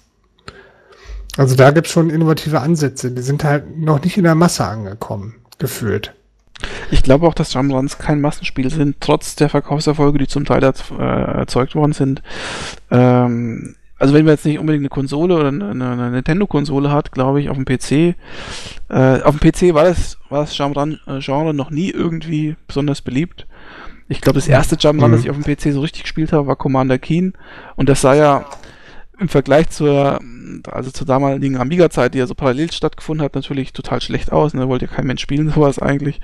Und das erste richtig gute Jump'n'Run, das ich tatsächlich auf dem PC gesehen habe, das so mit Amiga oder Konsolen in der Zeit konkurrieren konnte, war ja tatsächlich Magic Pockets von den Bitmap Brothers. Ähm, das war das erste Spiel, wo ich gesagt habe, das sieht wirklich mal so aus wie ein Spiel, das ich auf dem PC spielen möchte. Alles andere vorher war Kinderkram. Ich hatte tatsächlich äh, Mr. Nuts in der in der Amiga 1200er Version. Ja. In der AGA-Version. Das sah toll aus. War auch gar nicht kein schlechtes Spiel. Kennst du das mit, mit dem Eichhörnchen? Mit dem Eichhörnchen, ja. Ja. Habe ich aber, glaube ich, nie so aktiv gespielt. Vielleicht kennst du, kennst du Super Frog? Das, Ja, das, kenn war ich. ein richtig, also das ist zum Beispiel ein Spiel, wo ich sage, ähm, das ist nicht allzu bekannt, aber das ist ein wahnsinns gutes Jump'n'Run. Also ich bin echt damals richtig hin und weg gewesen, weil ich mir gedacht habe, so ein gut designtes Jump'n'Run. Und es war aber einfach auch nicht für die breite Masse, dummerweise. Oder es wurde zu oft raubkopiert, ich weiß es nicht. Es gibt aber auch äh, Genres, die mittlerweile ausgestorben sind, ne? oder quasi ausgestorben sind, um mal zum Hauptthema zurückzukommen. Zum Beispiel. Ähm, Side-Scroller Beat'em-Ups, die auch irgendeinen Namen hatten, der mir gerade nicht mehr einfällt. So la Teenage Mutant Ninja Turtles auf dem NES oder ähm, Streets of Rage auf dem Mega Drive. Da hast du dich jetzt schon gleich ins Fettnäpfchen gesetzt. Warum? Weil jetzt die Tage nämlich ein, ein Spiel rausgekommen ist, das genau sowas darstellt, nämlich Sacred Citadel. Ach, so, sag nicht. Also im Prinzip Sacred Citadel ist anders als der Name vermuten lässt. Ähm, kein wirkliches Sacred-Spiel. Ich habe da eigentlich gar keine Anleihen an Sacred entdeckt. Ist aber angeblich im selben Franchise zu sehen. Ähm, ist aber in der Tat, wenn man es genau nimmt, und ich nehme es jetzt mal genau, ist es eigentlich ein Golden X 3 oder was weiß Golden ich. X Also, wäre auch noch was gewesen, ja. Genau, und das ist eigentlich ein Golden X-Verschnitt. Ne? Das ist ja so ein Side-Scroller Beat'em Up. Und äh, ja, ich weiß aber nicht, ob es gut ist. Ich habe äh, noch keinen Test dazu gelesen, muss ich sagen. Also VX sagt, äh, so mal, mal grob überflogen, soll wohl nicht so doll sein. Was vor X? Wer ist vor X? Äh, for Player, Entschuldigung. Ah. Ich wollte gerade sagen, vor Players war doch irgendein Test, soweit ich das gesehen habe. das war Aber jetzt der erste, den ich gefunden habe. ich glaube auch nicht, dass das. Äh, ja, das ist wahrscheinlich Ich vermisse das, Spiel. ich, ich vermisse das Genre auch nicht wirklich. Ich fand es damals schon langweilig. Aber es ist halt eins, ja, es ist halt sehr generisch, ne? Du, du hast immer die gleiche Abfolge, du hast immer die gleichen Stellen ähm, und du hast wenig Handlungsmöglichkeiten. Es gibt halt einen perfekten Weg, den du ausführen kannst und es gibt halt irgendwie mehrere Wege, die, die du sterben kannst. Letztendlich. Und es ist halt sehr festgefahren. Es ist eher so wie so ein eigener Film, wo du irgendwie Knöpfe drückst. Und du hast we- wenig Möglichkeiten. Also ich muss das- ganz ehrlich sagen, das sind ja klassische Multiplayer-Spiele für mich. Echt? Ja, also Golden X habe ich immer zu zweit gespielt und äh, ein anderer Vertreter, nämlich Turtles in Time. Auch die haben wir immer zu zweit Ja, gespielt. das, der hat damals auch hier diese, diese hübschen Effekte vom, vom Super Nintendo mit den raus, ähm, mit den zoomenden Pixelbrei gemacht. Mhm. Dass der Pixelbrei quasi auf dich zugeflogen ist, wenn du die Food Clan quasi rausgeschleudert hast. Ja, genau, genau. Damit haben sie du- riesig Werbung gemacht. Ja, und das war auch ein gutes Spiel, hat Spaß gemacht. Das da gab war es sogar eine Neuauflage, glaube ich, ne, mittlerweile. Ähm, es gibt ein Prügelspiel. Also ein Beat'em Up von der Reihe. Tatsächlich. Den, den haben wir sogar für den GameCube oder für, für den PlayStation 2 haben wir irgendwie sowas. Also aber es war auch durchaus akzeptables Beat'em Up. Aber ich meine, gerade es beim gab, Thema Beat'em Up sind. ja, Gibt es denn da neue Impulse? also ich finde, es gab mal einen Impuls vor drei Jahren oder so mit äh, Street Fighter 4. Das hat einen Riesenimpuls gebracht im Genre, weil das nämlich doch ähm, vor allen Dingen grafisch was ganz anderes war. Also richtig schöner 2D Beat'em Up in 3D-Grafik. Wahnsinn. Ja, und ansonsten, naja. Ist, ja, Ähm, ja, Street Fighter ist ein super, es ist, ist mal ein super Schlagwort. Street Fighter hat ja ähm, vorher richtig viel falsch gemacht. Die haben seit Street Fighter 2 haben sie ja nicht mehr auf der Kette gekriegt, irgendwie ein vernünftiges Street Fighter rauszukriegen. Gut, es gab natürlich die ganzen Derivate. Street Fighter 2 Al äh, Turbo, Street Fighter Alpha, Street Fighter Alpha 2, Street Fighter, aber im Prinzip war alles nach dem Schema Street Fighter 2. Ehrlicherweise. Nur mit hm, mehr, stimmt, ja. bisschen bessere Grafik, ein bisschen bessere Animation und aber der Rest war ja, ne? Dann haben sie tatsächlich experimentierfreudig, wie, äh, wie die damals waren, gab es da tatsächlich auch ein Street Fighter 3D für die Playstation. Ähm, ich habe selten so ein grottiges Spiel gespielt. Also das war, ich weiß ja, hast du das mal gespielt? Das war richtig scheiße. Nicht bewusst, nein. Das, das war richtig kacke. Und dann haben sie ein leider ähm, nicht sehr beachtetes Spiel ähm, für den äh, für den Dreamcast rausgebracht. Ähm, nennt sich Street Fighter Third Strike. quasi für mich persönlich der inoffizielle Vorgänger von Street Fighter 4. Eine richtig, richtig, richtig gute Hommage an, an Street Fighter 2. Wesentlich bessere Grafik, wesentlich bessere Animation, aber im Prinzip das gleiche wie früher. Und genau das hat Street Fighter 4 im Prinzip auch gemacht, oder? Ja, also Street Fighter 4 muss ich sagen, da gebe ich dir vollkommen recht, markiert für mich extra auch so einen Wendepunkt. Also, ähm, du hast recht, ja, also vorher, das waren alles Abklatsche von, von dem zweiten Teil, wobei ich jetzt das äh, Third Strike nicht gespielt habe, muss ich zugeben. Aber für mich war die Entwicklung bei, beim Zweier dann auch irgendwo vorbei. Also mich hatte schon die Turbo-Version äh, vollkommen äh, enttäuscht. Also, ich weiß noch früher, ich habe Street Fighter 2 am Super Nintendo gespielt, super geil, eine meiner Lieblingsspiele eigentlich damals. Und äh, dann habe ich, kurz danach gab es dann irgendwie Turbo, hat dann auch, keine Ahnung, Powerplay oder Videogames da 90er-Wertung abgeräumt und ich habe mich da total drauf gefreut. Habe es dann auch gekauft oder zumindest irgendwie gespielt aus der Videothek und habe mir gedacht, na, also so toll ist das jetzt auch wieder nicht. Sah irgendwie komisch aus, war irgendwie ein bisschen zu schnell, wenn du das Turbo eingeschaltet hast und so. Es hat mir überhaupt nicht gefallen und dann habe ich das Interesse an Street Fighter verloren und äh, habe dann auch so ein bisschen äh, in, in, anderen Gefilden gewildert, so Mortal Kombat natürlich als bekanntester Vertreter, später dann mit Battle Arena Toshinden und natürlich Tekken 2, was für mich auch wieder ein großer Meilenstein war, Tekken 2. Tekken 1 war schon ein großer Meilenstein. Aber Tekken ich. 1 sah hm, scheiße aus. Also, also ich habe das damals nicht ja, so empfunden. Also ich, ja, als es rauskam, habe ich das nicht so empfunden. Aber Battle Arena Toshinden und, und, und Tekken 1 kam ja ungefähr gleichzeitig so. Das waren die ersten PlayStation 1 Beat'em Ups. Und Battle Arena Toshinden sah halt hundertmal besser aus als Tekken. Tekken sah irgendwie so ein bisschen rückständig aus. Ich weiß auch nicht. Also mir hat es damals zumindest im Vergleich nicht so gut gefallen. Aber als dann das Tekken 2 rauskam, das war dann die gute Spielmechanik, die Tekken eh schon hatte, mit einer anständigen Präsentation also da hat es mich richtig gefangen. War ein richtig geiles Spiel. Also nach Street Fighter 2 muss ich eigentlich sagen, ist Tekken 2 das nächste, der nächste Step, der nächste große Schritt gewesen. Ich, ich fand Tekken eine ganz gute Reihe, wobei ich die zuletzt auch nicht mehr wirklich ernst, ernst genommen habe. Aber das ist. Also Tekken hat sich richtig negativ entwickelt. Also Tekken 6, glaube ich, ist der neueste. Den habe ich mir sogar gekauft. Ich muss sagen, so ein schlechtes Spiel habe ich schon lange nicht mehr gespielt. Das ist ja in allen Belangen echt schlecht. Was ein Überraschungshit war, war ja Mortal Kombat für die PlayStation 3, der letzte Teil. Ja, ist auch ein Der war, ähm, was ich erstaunlich fand, ist, dass die Story brauchbar war. Also wir, wir reden jetzt nicht von, von Filmreife, aber die war nicht so, dass man mit dem Kopf auf den Tisch geschlagen hat. Und dass man durchaus interessiert war, wie es weiterging. Und die war auch ewig lang eigentlich, ne? Für so ein die, Beat'em Die war richtig lang und es wurde hinterher echt knifflig. Also am Endboss habe ich echt irgendwie, ich glaube, drei Stunden gesessen, bevor ich den, aber ich wollte den auch im Staub liegen sehen. Das war echt übel. Aber Wobei ich den auch übergenommen habe, dass man noch nicht gespielt haben. Ja, ich, ich habe den nur übergenommen, dass man auf, ein, auf einen Charakter festgezurrt war und dann auch am, am besten auf einen, den ich gar nicht so mochte. Das fand ich an der Story nicht so toll. Aber ich hätte lieber ausgewählt. Übrigens fand ich auch schon Mortal Kombat äh, vs. DC Universe ganz gut. Ähm, das ist ja ein bisschen ähm, ja, schmächlich behandelt worden, weil ähm, das zu gewaltbefreit war, sage ich mal. Also Mortal Kombat zeichnet ja von jeher aus, dass es ziemlich gewaltbetont äh, ist. An dem neuesten Teil sieht man es ja eben auch, da mit diesem X-Ray-Modus, da ist ja wirklich brutal, ohne Ende brutal Deluxe, möchte ich fast sagen. Ich, um mal Speedball 2 zu zitieren, ist ja richtig was geboten. Und äh, DC Universe, ähm, also das Mortal Kombat gegen die DC äh, Superhelden, das war einfach auf Sparflamme, was die Gewalt anbetraf. Äh, aber ich fand es von der Story her und so weiter eigentlich so ähnlich wie das neue Co Mortal Kombat, nämlich das war auch so durchgängige Story. Man hat immer mal einen wechselnden Charakter dabei gehabt und so. Sah auch eigentlich ganz gut aus für Konsolenverhältnisse. Also ich muss sagen, es war genauso gut, ist aber leider nicht so gut angekommen.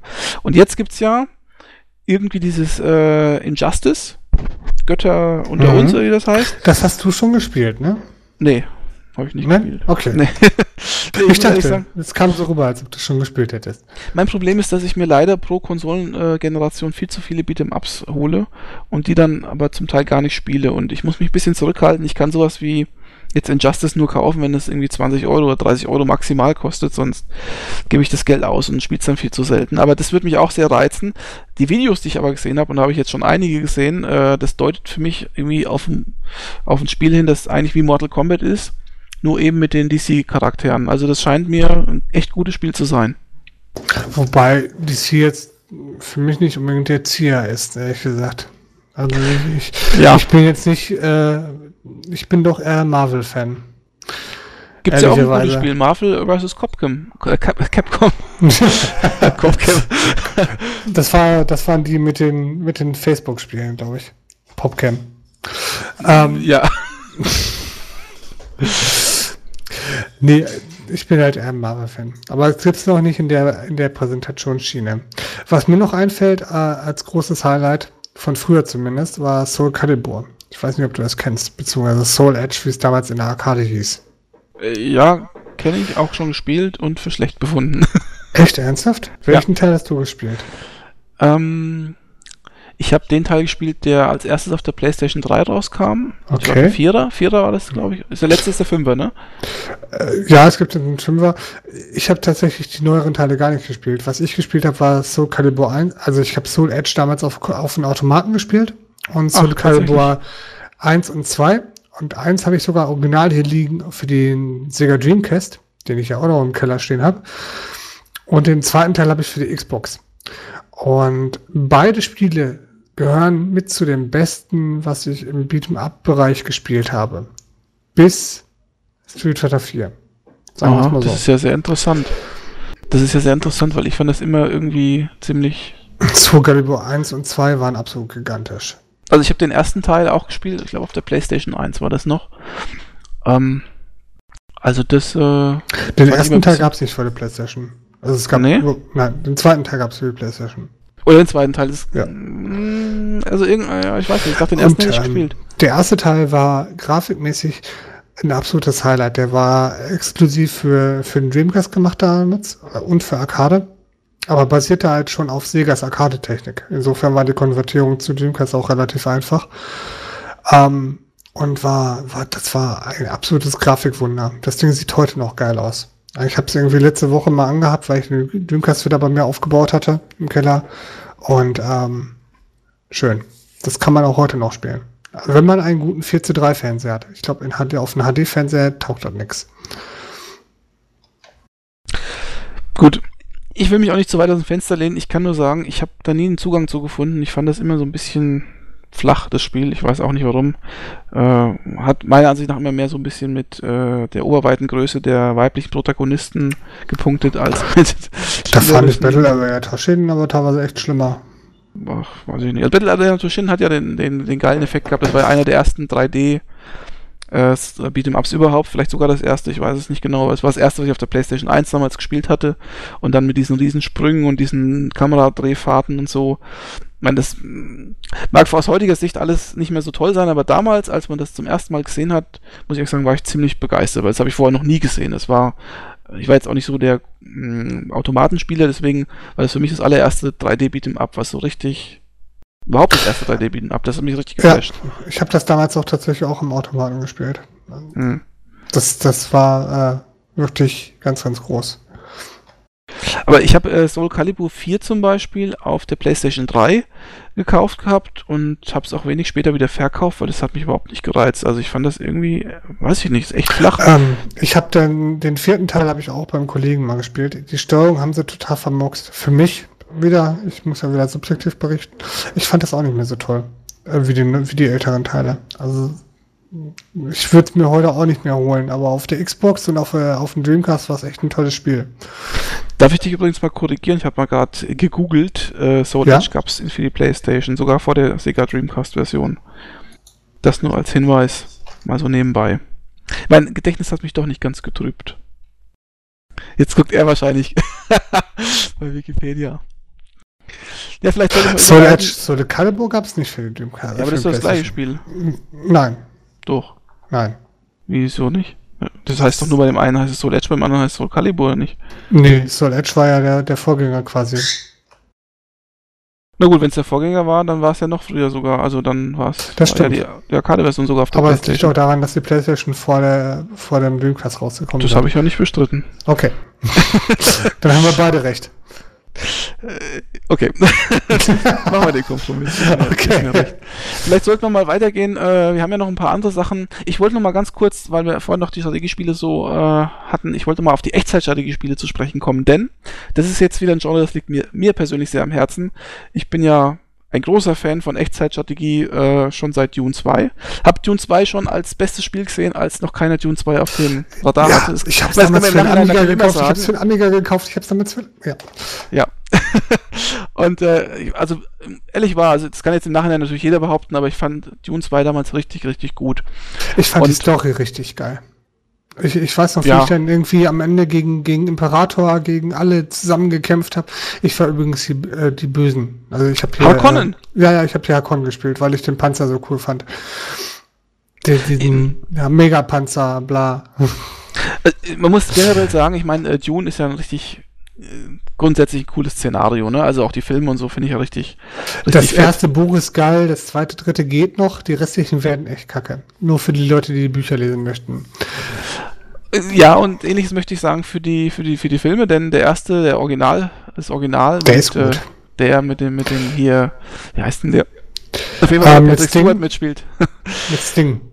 mit Sting, genau, genau, mit Sting. Da wissen wir alle Bescheid. Ähm, ja. Das war ein richtig geiler Film. Da muss man die Nachmache, die, die Nachmache von den, von den privaten Sendern müsst ihr euch übrigens nicht unbedingt. Ja, und die, ja, genau, das meine ich damit. Ja. Ähm, auf jeden Fall, da kam ja Command Conquer und so raus. Das war natürlich die Offenbarung. Also, das halte ich ja für eine der wichtigsten Spiele überhaupt aller Zeiten. Übrigens dann, ist Westwood ein Studio, was EA Grund, äh, in, die, in den Abgrund getrieben hat. Leider. Ja, aber die haben sich selber ein bisschen in den Abgrund getrieben mit ihren Lands of Lore 2 und so. Naja, gut. Schlechte Spiele waren das nicht. Ja, aber Lands of Lore war schon, war schon äh, zu teuer für das, was dann nachher rausgekommen ist und zu lange Entwicklung. Muss man auch mal so sagen, ne? Ja, aber, ist aber es waren keine schlechten Spiele. Äh, und es kommt nicht Warcraft an den Humor natürlich. von Command Conquer dran. Ja. Ähm, Dann Warcraft natürlich. Also Warcraft hat ja auch damals keiner auf dem Radar gehabt. Den ersten Teil fand ich damals auch schon ziemlich gut. Orcs and Humans hieß das noch, das weiß ich noch. Äh, aber den richtigen Ruhm hat ja Blizzard dann mit Warcraft 2 eingefahren, das wirklich, wirklich, wirklich ein sehr, sehr gutes Spiel war. Also das habe ich auch viel mit meinem Bruder im Multiplayer gespielt. Das war richtig Wahnsinn, das Spiel. Also da haben sie einen echten Grundstein gelegt zu einer richtig guten Serie und haben damals alles richtig gemacht. Damals zumindest noch, heutzutage ja nicht mehr ganz so. Ich habe damals tatsächlich mehr Command Conquer gespielt. Ne? Es gab ja im Prinzip, wie, wie damals immer, in allen gab es zwei Lager. Es gab Leute, die mochten Command Conquer, es gab Leute, die mochten Warcraft. Es gab Leute, die waren für Amiga, es gab Leute, die waren für PC. Ja, ich, ich mochte beide Spiele. So, was machst du jetzt? Ich habe Warcraft erst hinterher kennengelernt. Ich war tatsächlich erst Command, ich weiß gar nicht, welche, welche Reihenfolge wir hatten. Ich habe Command Conquer erst kennengelernt. Also in ähm, der Tat hatte ja Warcraft 2 diesen coolen Editor dabei und es ist eine der wenigen Spiele, bei denen ich tatsächlich auch den Editor exzessiv ausgenutzt habe, weil da habe ich richtig cool Level designt und dann sogar Sprachsamples aufgenommen und so, das war echt witzig. Andersrum hat nämlich ähm, Command Conquer das etabliert mit diesen Videoschnipseln in den Spielen. Das ja. ist dann nämlich auch in dieser Zeit, in diesem Zeitraum extrem überhand genommen. Manche Leute haben es oder manche Spieler haben es dann echt äh, ins Ad absurdum getrieben. Siehe so wie Commander 3 und 4. Wing Commander 3 4 ist auch ein hübsches Beispiel dafür. Ja, Wing Commander 3 war noch okay. Ja, aber in 4 war es quasi nur noch ein Film. Okay. Ähm, Gut. Aber das, äh, weil es jetzt ja um das, um die Entwicklung aber der Genres in, geht. in Command Conquer 1 waren, die, waren das absolut gigantisch. Ich habe selten so viel gelacht in Zwischensequenzen, in gefilmten Zwischensequenzen. Echt? Ich habe da nicht drüber gelacht. Ich fand das Echt damals cool. Nee, überhaupt nicht. Ich, also Red, Red, Ach komm, Red am Anfang war, irgendwie, am Anfang war allein schon dieser Zusammenschnitt aus den verschiedenen Fernsehsendungen, wo dann irgendwie die Frau irgendwie was schreit und den Typen irgendwie den Ohrfeige gibt. Ist heute noch lustig. Ja, heute ist es lustig. Früher fand ich es geil. Oder hier, wo der irgendwie, der Typ dann irgendwie sagt, ja, du hast so oft versagt und ach, ist schon cool, komm. Das ist, das ist, das ist schon geil. Ja, ich sag's ja, ich sag ja nichts ja, anderes. aber es war eine gewisse Eigenironie dabei. Also es war nicht, das, das Spiel hat sich nicht ernst genommen. Ich das glaube, dass sich das damals schon ernst genommen hat, die konnten es nur besser, nicht besser machen. Also es hat sich so angefühlt, als ob sie sich nicht ernst genommen haben, sag mal so. Also ich fand immer Alarmstufe Rot oder Red Alert war eigentlich die Parodie auf Command Conquer, auf die, auf die Originalserie. Du meinst mit dieser sexy russischen Spionage-Braut. Ja, ja, genau. Und, und diesem Juri und so und diesen absurden, absurden, äh, komischen äh, Einheiten, die man da steuern konnte, diese komischen Zeppeline und Delfin äh, Raketen-Dinger da und keine Ahnung, was es da alles so gegeben ich hat. Ich habe es ehrlich gesagt nicht gemocht. Also ich mochte das Szenario nicht. Ja, ich sage ja nicht, dass, dass du es mögen sollst, ich sage nur, dass es eine Parodie war. Ähm, aber ich wollte eigentlich jetzt noch ein bisschen äh, kurz auf die Entwicklung eingehen. Das nächste, was ja kam, was, die, was das Genre weiterentwickelt hat, war ja Warcraft 3 mit, der, mit dem Held, den man so aufgebaut hat. Da wurde ja ein neues, äh, neuer Begriff äh, initiiert, nämlich das Creepen, ne, indem man da so NPC-Monster niedergestreckt hat, um den Held aufzubauen. Und mittlerweile, äh, muss man sagen, hat sich das Genre doch für mich zumindest negativ entwickelt, hm. denn äh, dieser Basisaufbau, der für mich das immer ausgemacht hat. Ich konnte, ich hätte 50.000 Mal hintereinander die Basis aufbauen können. Es hätte mir immer wieder Spaß gemacht. Also ich finde, an, an, die Spitze getrieben hat das ja irgendwie Age of Empires, also so vom, vom Handling und Age of Empires 2, also es war für mich so der, die Krönung dieses ganzen Aufbau Echtzeitstrategie-Parts und, ähm, auch den Multiplayer-Part, muss ich sagen. Und äh, dann irgendwie ist das abgeflaut. Also mit Warcraft 3 hat es angefangen, aber da war es auch noch okay. Und äh, irgendwie hat es dann angefangen mit den äh, Relic äh, Games, mit Dawn of War. Da war schon der Basisbau schon ziemlich zurückgefahren. Dann ging es weiter mit Company of Heroes. Also die haben es ja wirklich äh, weiter betrieben, sage ich mal. Und dann mit Dawn of War 2, wo ja der Basisaufbau sozusagen nicht mehr existent ist. Äh, Wobei Dawn of War 1 ähm, das Ganze durchaus noch klassisch betrieben hat. Nö, klassisch heißt für mich ja Ressourcenabbau und das gibt es ja in dem Sinne da nicht. Nee, aber klassisch betrieben mit Basisverteidigung. Ja, aber, aber da hast du schon die ersten Tendenzen gesehen. Da hast du nicht mehr die, die, die Bauern gebaut, die da irgendwas abbauen und Ressourcen beischaffen und so, sondern halt nur noch so Fähnchen eingenommen. Ne? Ja, aber das ist ja in StarCraft 2 auch nur noch Pseudo. Ja, dieses Basenabbau, äh, dieses Ressourcenabbau. Und der Basenbau spielt ja nur noch eine untergeordnete Rolle. Das ist ja, das ist ja das, was mich so bedrückt. Also äh, alle sagen ja, Heart of the Swarm ist so die Spitze der Evolution. Äh, da geht für mich die Evolution aber in die falsche Richtung, muss ich ganz ehrlich sagen. Also was mich bedrückt ist, ähm, dass APM, Action per Minute, mehr zählen als taktisches Verständnis oder taktische, oder überhaupt taktisches Verhalten. APM hm? heißt das. Ja, APM, ne? Das heißt irgendwie, wie viele Klicks schaffst du pro oder wie viele Aktionen schaffst du pro Minute zu steuern. Ähm, das ist quasi das, was die, was die Sekretärinnen damals in den 80er Jahren irgendwie betrieben haben, 80er, 90er Jahren. Das machen heute die, die äh, Warcraft, äh, Warcraft äh, 3 bzw. StarCraft 2 Spieler. Ich sehe ich, ich, ich, sehe das eher negativ. Also ich, glaube, da, da, schneidest du ein bisschen ins eigene Fleisch. Meinst du? Ja, weil das, was du jetzt beschreibst, ist ja im Prinzip der Basisaufbau, dass du sagst, okay, du hast hier so Standardabläufe äh, äh, und die musst du so schnell wie möglich abarbeiten. Ne, so Bauern dahin schicken und das abbauen und, und das schnell bauen, dieses Gebäude. Das sind ja alles nur Klicks, da musst du ja wirklich kein taktisches Verständnis haben. Tatsächlich, die Taktik kommt doch erst dann äh, zum Tragen, wenn du auf den Gegner triffst. Und heutige Spiele, äh, die weniger auf Basisbau setzen, wie Company of Heroes oder wie äh, wie Dawn of War 2, bei denen geht es tatsächlich doch eher um Taktik und nicht mehr so um dieses. Ich meine, da musst du auch schnell klicken, das ist mir schon klar. Aber da, da musst du schnell klicken, um die einzelnen äh, Skills auszuführen und die sind wiederum taktisch. Was ich ja wissen, früher, was du drückst. Vielleicht waren wir früher auch alles schlecht. Was ich bei den Multiplayern auch immer gespielt hatte, war, man, man hat den Basenaufbau betrieben bis zum geht nicht mehr und hat dann quasi versucht, den Gegner irgendwie taktisch zu zermürben. Oder in zu Schlachten zu zwingen, wie auch immer. Und heute ist es nur noch so, man hat eine festgelegte Taktik und es ist erstmal egal, was der Gegner macht. Man fährt seine Taktik, guckt, dass man den Gegner damit platt macht. Wenn nicht, dann muss man ihn irgendwie anpassen. Aber es läuft einfach darauf, dass man möglichst schnell seine Taktik irgendwie runterrattert, die man im Hinterkopf hat. Mm, ja, stimmt schon. Es ist halt auch sehr viel, mittlerweile sehr viel äh, festgefahrene ja, es, sti es stimmt schon, wenn du sagst, man muss halt am Anfang, äh, jed jeder äh, Klick muss einfach sitzen und zwar in einer gewissen Geschwindigkeit, damit du überhaupt noch eine Chance hast, im Multiplayer gegen jemanden zu bestehen. Ähm, und es ja, wenn ich gegen dich spiele. Was siehst du denn da? Ja, ich, ich mache mich gemütlich auf, baue meine Basis, baue meine Sachen, gucke ein bisschen, was in der Umgebung ist. Und in der Zeit hast du mich schon überrannt. Tja, das, da ja. ich sogar ein Anfänger. Ne? Was sagt das über dich aus? Nein, ich bin da auch nicht so. Also es ist auch nicht meins. Was ich spielen könnte, wäre vielleicht irgendwie sowas wie, wie Verteidigung oder so. Ne? Also gibt es vielleicht auch, weiß nicht, ob es solche Spielmethoden gibt, aber sowas wäre wieder was für mich, irgendwie Last Stand irgendwie. Du hast eine Ressourcen und verteidige so lange wie möglich oder so, keine Ahnung. Das wäre wieder was für mich, wo man ein bisschen taktisch die Einheiten verteilt. Ja, aber dieses, ja zu aber dieses, sich, aber diese Tower schnell, Defense.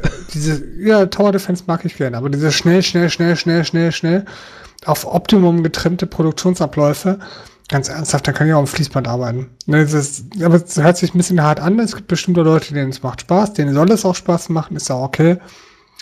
Ähm, meins ist es nicht. Aber das ist auch der Grund, warum ich mit diesen E-Sports nicht fahren werde. Und ich finde, die haben gerade im Echtzeitstrategiebereich haben die E-Sport-Funktionalitäten echt überhand genommen. Deswegen hat es auch zum Beispiel in StarCraft 2 überhaupt keinen Spaß gemacht, irgendeine Multiplayer-Partie gegen Fremde zu machen. Das, das war einfach sinnfrei. Ja, wobei es da äh, im Prinzip immer durch Ligasysteme und durch, durch, durch äh, Vergleichen von Stärken sollte es ja so sein, dass du immer gegen gleich starke Gegner kämpfst, ne? Theoretisch. Es gibt keine gleich starken Gegner. Es gibt nur schlechte, äh, bessere. Okay. Ähm, aber würdest du jetzt sagen, ich finde ja, das Echtzeitstrategiespiel-Genre ist ja doch so ein bisschen wie die MMOs, so ein bisschen totgeritten. Also äh, jedes neue Spiel, was rauskommt, ist entweder auf den gleichen Faden wie Age of Empires oder wie, auf das, wie beim alten StarCraft oder so ähnlich. Ist es das? Welches denn? Nee, Ganz nee, ernsthaft, alle Folgen im Moment StarCraft, habe ich so das Gefühl, oder Warcraft 3. Ob das, das der richtige Weg ist, würde ich gar nicht mal so sagen. Du hast mich ja nicht ausreden lassen. Ja, Entschuldigung.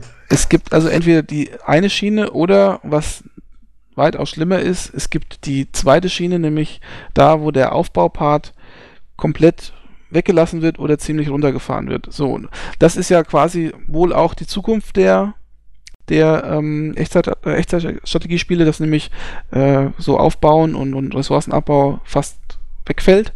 Ähm, und jetzt ist natürlich die Frage, ist das wirklich die Zukunft? Oder würde man lieber nochmal so alte Spiele spielen, von denen es zugegebenermaßen nicht mehr so viele gibt, aber ähm, dass man sagt, okay, ich möchte gerne den ganz alten Stil spielen und davon kann ich nicht genug kriegen, oder ist das dann auch schon wieder etwas, wo du sagst, okay, das ätzt mich jetzt oder ödet mich an, denn das scheint ja die meisten anzuöden mittlerweile. Ich weiß ja noch, das Echtzeitstrategiespiel war, äh, Genre war zu Command Conquer Zeiten, zu Warcraft Zeiten ja eine der absolut beliebtesten Genres. Da konntest du jeden Rotz rausbringen und Leute haben es gekauft und mittlerweile kauft es keiner mehr. Command Conquer 4 war der größte Flop aller Zeiten. Ja, aber der war ja auch scheiße. Ja, da, und da hat auch wieder der Basisbau gefehlt. Ne? Also ich glaube nicht, ja. dass das die Zukunft des Genres ist, dass du auf Basisbau, auf Ressourcenabbau verzichtest, weil dann kann man das Genre gleich einstampfen. Äh, Im Moment habe ich ein bisschen das Gefühl, die hecheln alle ein bisschen ähm, Dota 2 beziehungsweise irgendwie LOL entgegen, ne? League of Legend. Ähm, und das wird auch ein bisschen als Maßnahme genommen. Ne? Bloß kein Basisbau. Wir machen irgendwie, ja, die Leute müssen irgendwie immer was zu tun haben und immer sich mit dem Helden identifizieren. Nein, nicht unbedingt. Warum gibt es denn nicht Sachen, wo man, wo der Basisbau wichtig, ist? also wie, wie früher im Prinzip. Ne? Vielleicht ist auch ein bisschen nostalgisches Denken dabei, ich weiß es nicht genau. Mir persönlich hat der Basisaufbau immer Spaß gemacht. Mir persönlich hat auch ein Warenablauf immer Spaß gemacht. Ne? Ob es jetzt so war wie in StarCraft 1 oder ob es jetzt vielleicht ein bisschen komplizierter war wie in Age of Empire oder in Empire Earth oder wie auch immer. Ähm, mir persönlich hat das extrem viel Spaß gemacht. Und ich, ich mochte es auch nicht missen. Ich habe es nicht als lästige Pflicht gesehen, ich habe es gerne gemacht, diesen Basisaufbau. Ne, wenn er das wächst und gedeiht. Und wenn man dann noch diesen aggressiven Part dazu nimmt, super. Wegen mir. Ja. Äh, ich würde mir auch wieder so. sowas wünschen. Und ich finde äh, schade, dass ähm, leider Age of Empires 2 HD so ein so eine Frechheit geworden ist, wie es ja offensichtlich zu sein scheint. Ähm, ich hätte es mir gerne geholt. Ich habe jetzt davon abgesehen, weil ähm, weil ich eine Frechheit nicht mit, mit 18 Euro oder 19 Euro unterstützen möchte. In der Tat muss ich sagen, Kavi, lieber Kavi, würde ich dich ja liebend gerne zu einer Runde Age of Empires herausfordern. Gerne auch als äh, Online-Video-Match äh, zu mitschneiden, um das mal online zu stellen. Denn da hatte ich mal so richtig Bock drauf, mal richtig eine zünftige Runde Age of Empires. Es gibt ja tatsächlich fürs alte Age of Empire auch Mods und Add-ons, die das Ganze auch auf HD hieven. Vielleicht wäre das ja tatsächlich eine Alternative, dass ich mir bei GOG oder so irgendwie das alte Age of Empire hole, das klassische. Ja, da wäre ich dabei.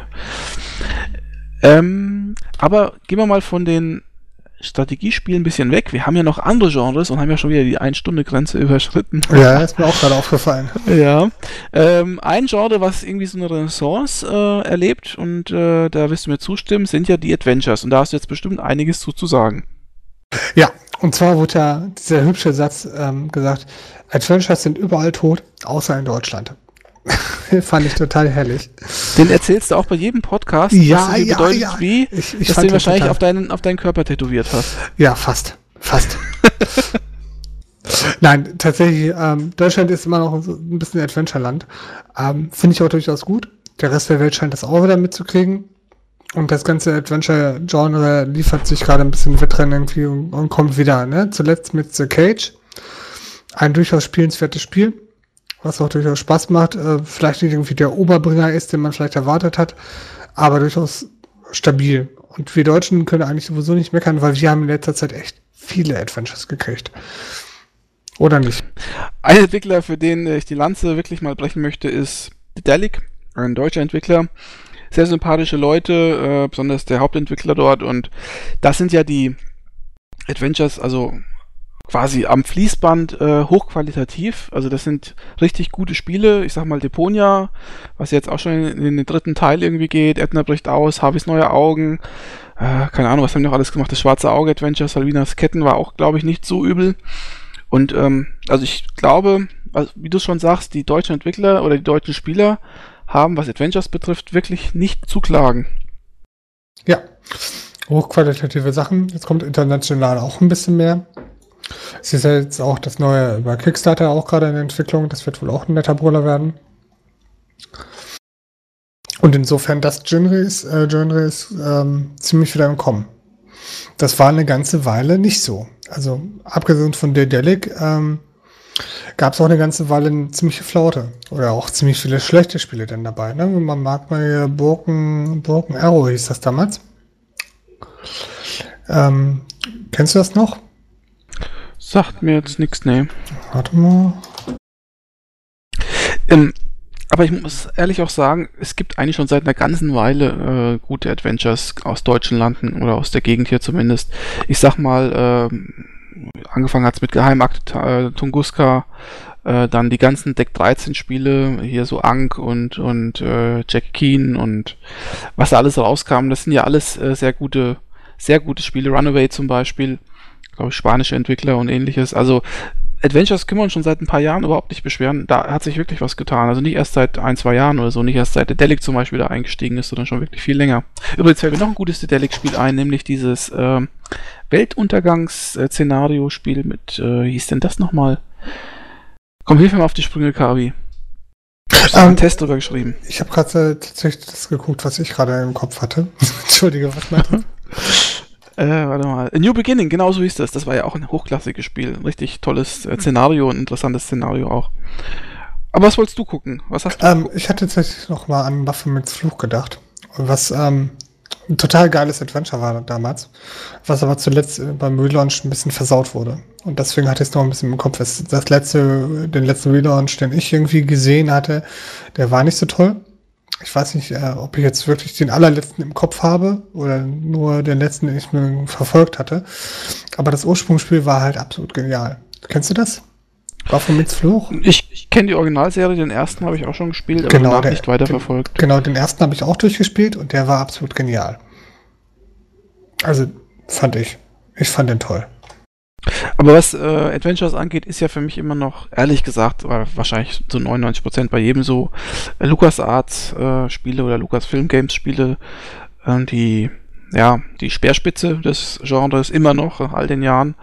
Ähm, nicht umsonst äh, halten viele Spie äh, Spieler Indiana Jones Fate of Atlantis immer noch als bestes Adventure oder Monkey Island 2, je nachdem, wie man es Fate of Atlantic war auch ziemlich geil. Das habe ich auch auf einem Amiga gehabt. Super Spiel. Ja, Was hältst du denn eigentlich davon, dass ähm, LucasArts dicht gemacht wurde?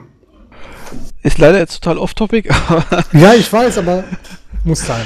Äh, tangiert mich nicht so sehr. Also die haben seit längerer Zeit nichts mehr rausgebracht, was mich interessiert, muss ich ehrlich sagen. Ich glaube, das letzte Spiel von Lukas Arts, was ich so richtig gern gespielt habe, war, und es war ja nicht mal von denen, es war ja ich, von Raven, äh, Jedi Knight.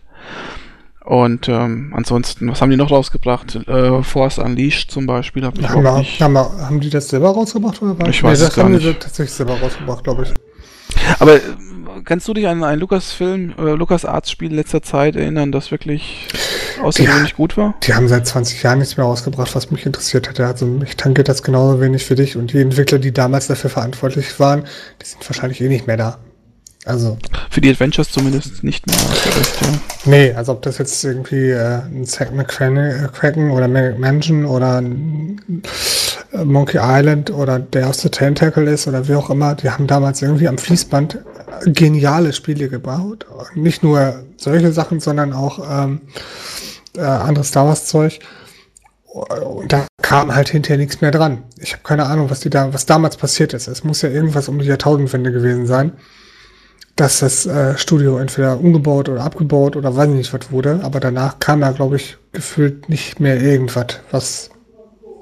Ja, die haben halt äh, auch irgendwie den Fehler gemacht, ähm, Adventures rauszubringen, die nicht mehr massenkompatibel waren, weil sie halt dann in Sachen Steuerung total beschissen waren. Ich sag mal sowas wie Grim Fandango oder Monkey Island 4, das mhm. hat ja kein Mensch mehr spielen wollen, das war Mon ja furchtbar. Monkey Island 4 war, Monkey Island 3 war noch ziemlich gut. Grim Fandango hat immerhin gute Kritiken gekriegt, da kann ich mich noch dran erinnern. Ja, aber die haben halt, äh, die haben sich nicht gut verkauft, weil das war einfach zu sperrig. Ne? Ich weiß nicht, was sich da, was sie da geritten haben, dann so eine Tastatursteuerung da einzubinden. Aber das, das war halt der erste 3D-Versuch. Ne? Ich glaube, ja. es war Ende des Jahrtausends oder so. Es war 3D war noch nicht so wahnsinnig verbreitet und ähm, im Adventure doch erst recht nicht. Aber es muss ja auch nicht sein. Das sind wir ja heute. Ne? Also alle Adventures, die im Moment rauskommen, bauen größtenteils auf 2D auf oder gaukeln 2D vor. Ähm, Insofern. Man könnte eigentlich sagen, dass Lukas Arzt den Untergang des Genres selbst herbeigeführt hat, so ein bisschen.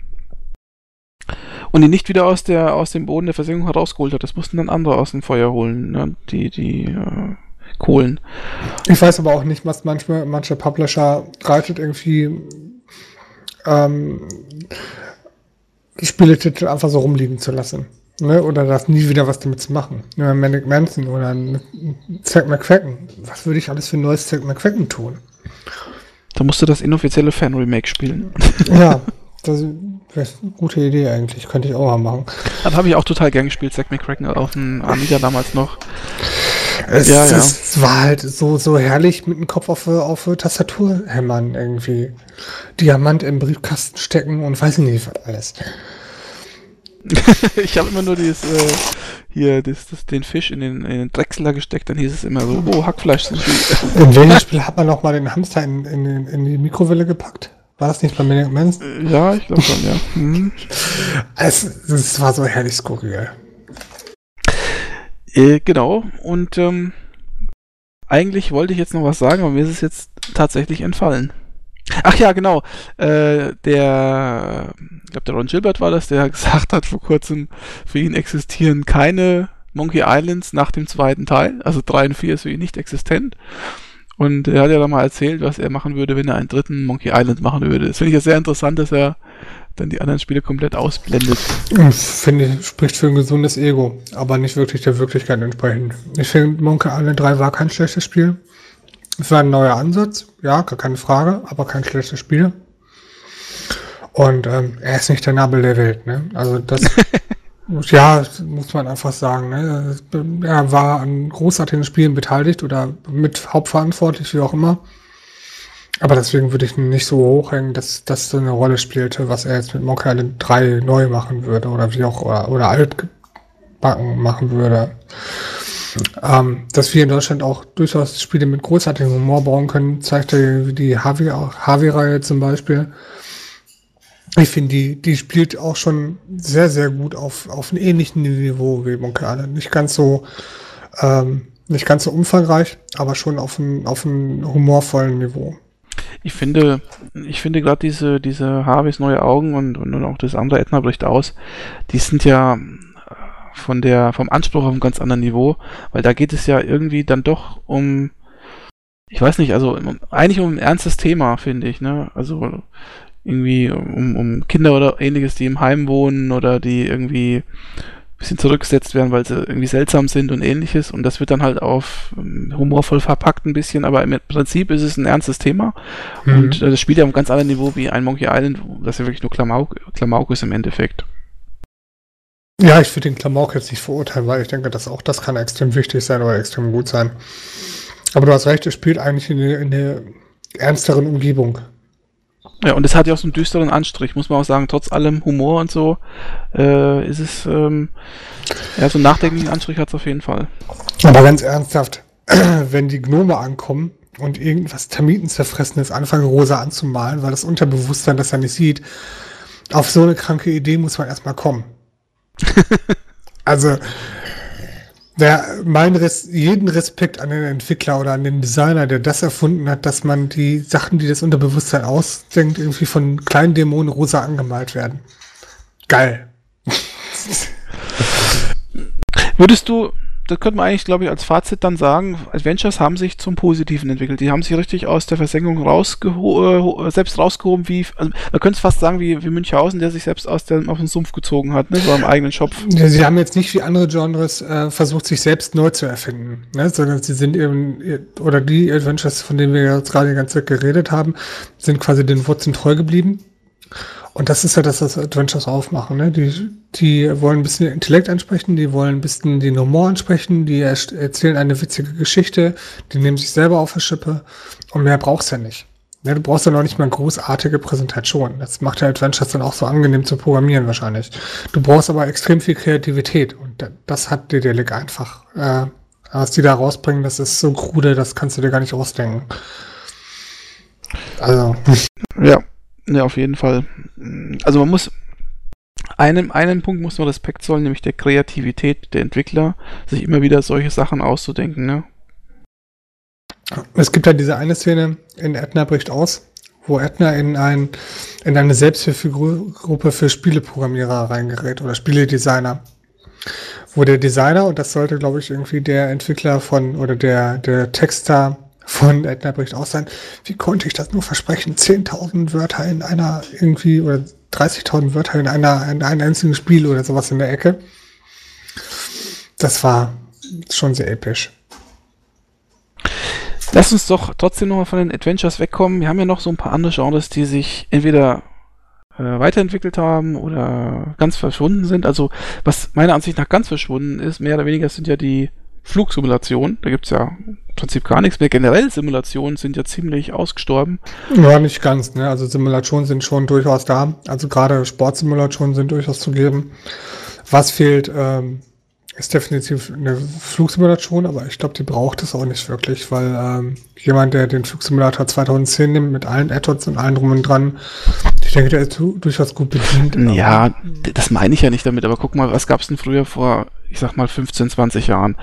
Da gab es etliche äh, Kampfflugsimulationen, wo man irgendwelche Jets geflogen ist oder oder sowas wie Red Baron, wo man so so Doppeldecker geflogen ist oder U-Boot-Simulation, Silent, äh, Silent Hunter, Silent, Service. Silent Hunter gibt's doch immer noch, oder? Ja, das ist jetzt mal ein Teil, der wieder rausgekommen ist vor Aber zwei da, Jahren. Aber so. der war ja sowieso nicht so viel vertreten, ganz ernsthaft. Also das war damals schon eine relativ spärliche Reihe. Es gab nicht so wahnsinnig viel, die es, ähm, die es ähm, vertrieben haben. Die größten waren zum Beispiel, mir fällt ja jetzt Falken ein, also ernste nehmende genau. Simulation reden wir von. Gunship? Oh, das war als Hubschrauber. Gunship war, glaube ich, Gunship war, da, war schon sehr alt, ne? Die haben ja damals schon nichts mehr gemacht. Oder, oder Comanche, äh, was ja. Also Gunship, Gunship kenne ich tatsächlich sogar noch zu C64-Zeiten her. Also, mhm. das ist schon sehr alt. Ähm, Falcon war jetzt irgendwie das Nonplusultra damals auf dem Amiga beziehungsweise auf dem frühen PC. Und was ansonsten mir noch einfällt, ist wirklich, eine, eigentlich war der Platzhirsch die letzten 15 Jahre der Flugsimulator 2010 von, oder Flugsimulator von Microsoft. Es gab nicht viel anderes. Und das ist jetzt nicht kein neues, keine neue Erkenntnis. Das gab es auch schon in den 90er Jahren nicht wirklich viel anderes. Aber es gab ist, ein paar, äh, die waren Action belastet irgendwie. Es gab hier von, ähm, äh, von, von, von dem Wing Commander Macher gab es dieses zwei Commander.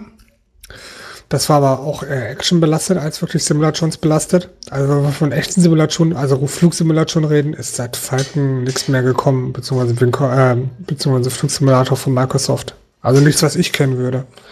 Das ist aber echt schade, weil, ähm, wie du schon sagst, so Anfang der 90er, da war ja der Markt total, äh, allein Microprose hat ja damals etliches rausgebracht. Äh, in jeder Beziehung, ich habe damals zum Beispiel auch sehr gerne so Panzersimulationen gespielt, gab es ja auch etliches, ne? Äh, ich weiß noch so auf dem Amiga-Schirm M4 und so, das war richtig cool gewesen.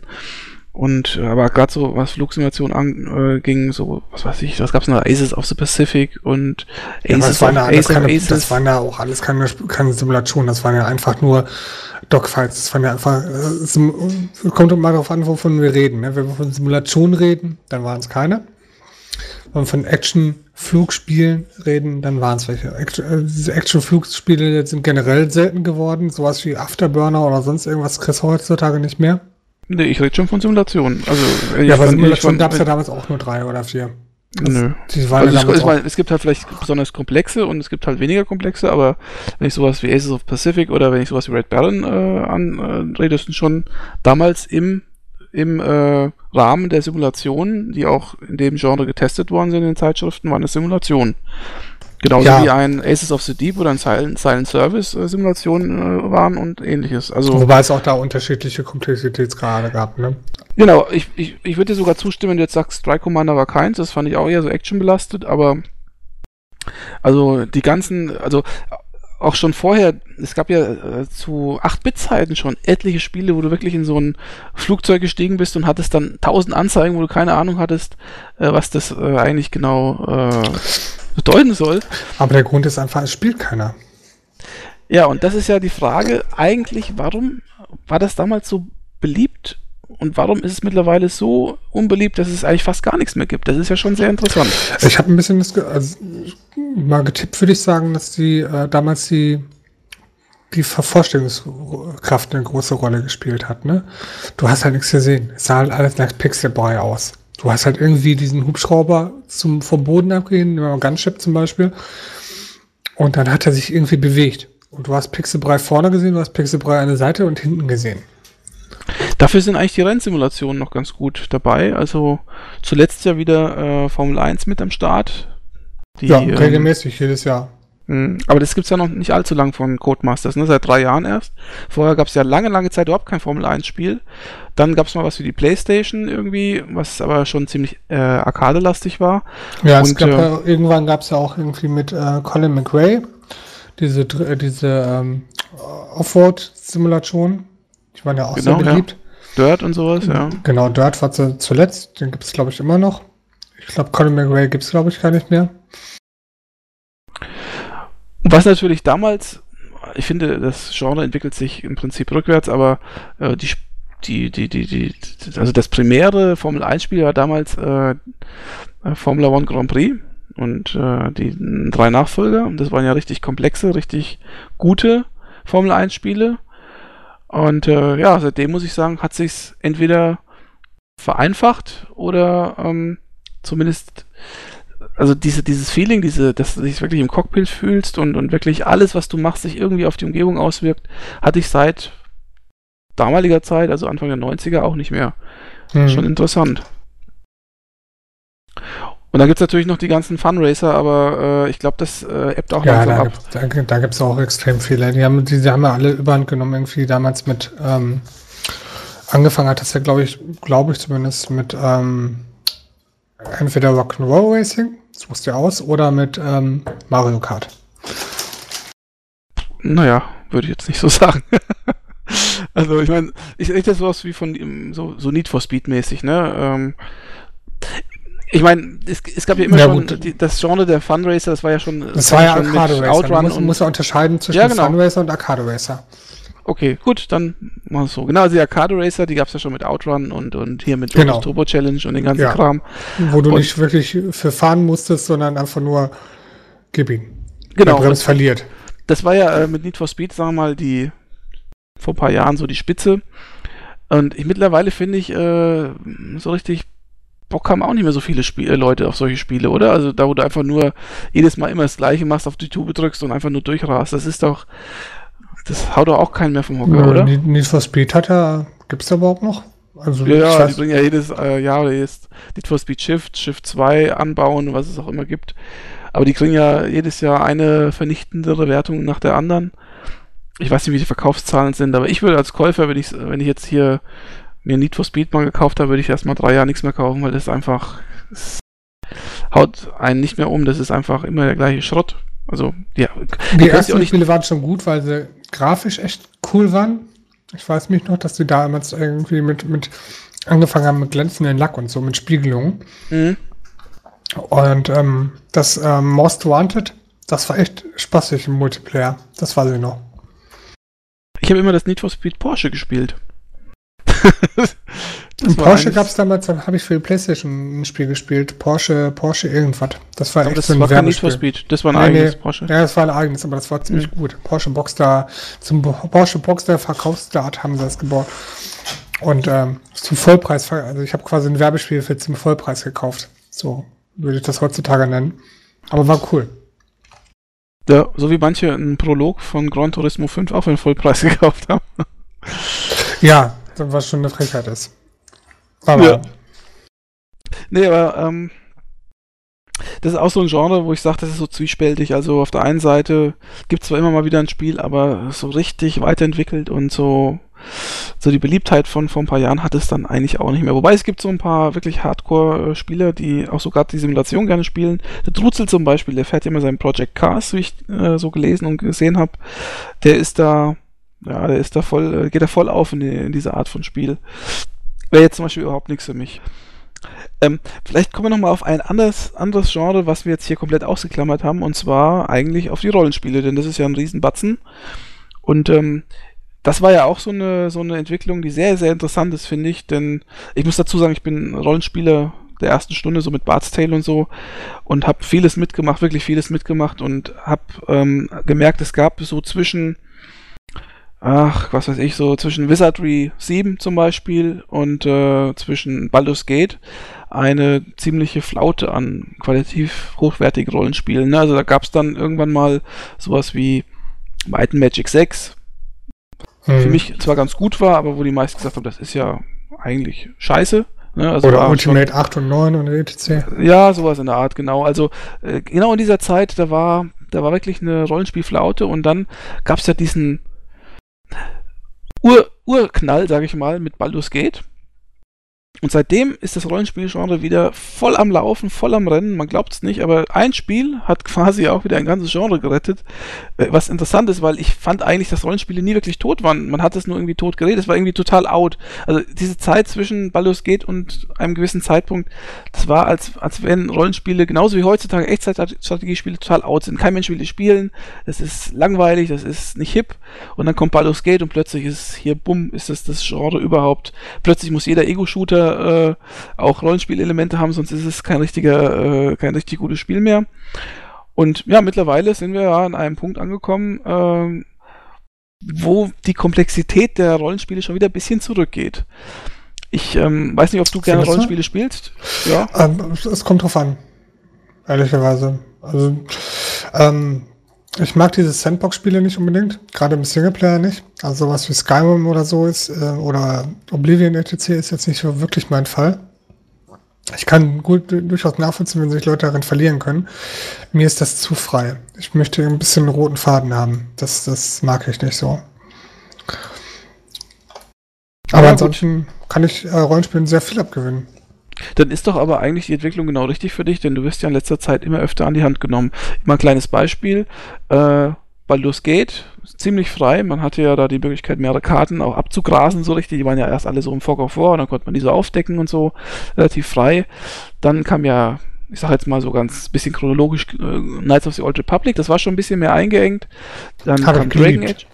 Ja, aber das war schon, das war schon ein bisschen mehr schlauchig, ne? Also es hat nicht mehr diese Freiheit ja, gehabt wie ja, Baldur's trotzdem geliebt. Und es hatte Laserschwerter.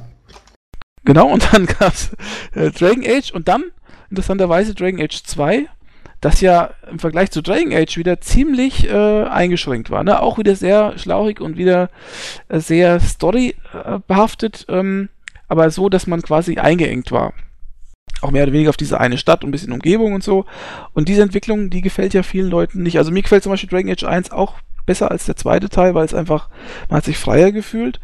Und äh, die Frage ist natürlich, wo entwickelt sich jetzt das ganze Genre hin? Ne? Also ähm, ich habe ja nichts gegen storygebundene, storygebundene Spiele. Ganz ehrlich, ich mag es auch, wenn man ein bisschen an die Hand nimmt, eine gute Story liefert. Ich bin auch kein Elder Scrolls Fan, weil ich keine Lust habe, irgendwie Tränke zu basteln und, und, und mich da irgendwie als Handwerker zu verdingen oder, oder, oder da durch, ich sag mal, generierte Welten zu laufen, die im Endeffekt ja doch tot sind, wenn man es ganz ehrlich mal nimmt.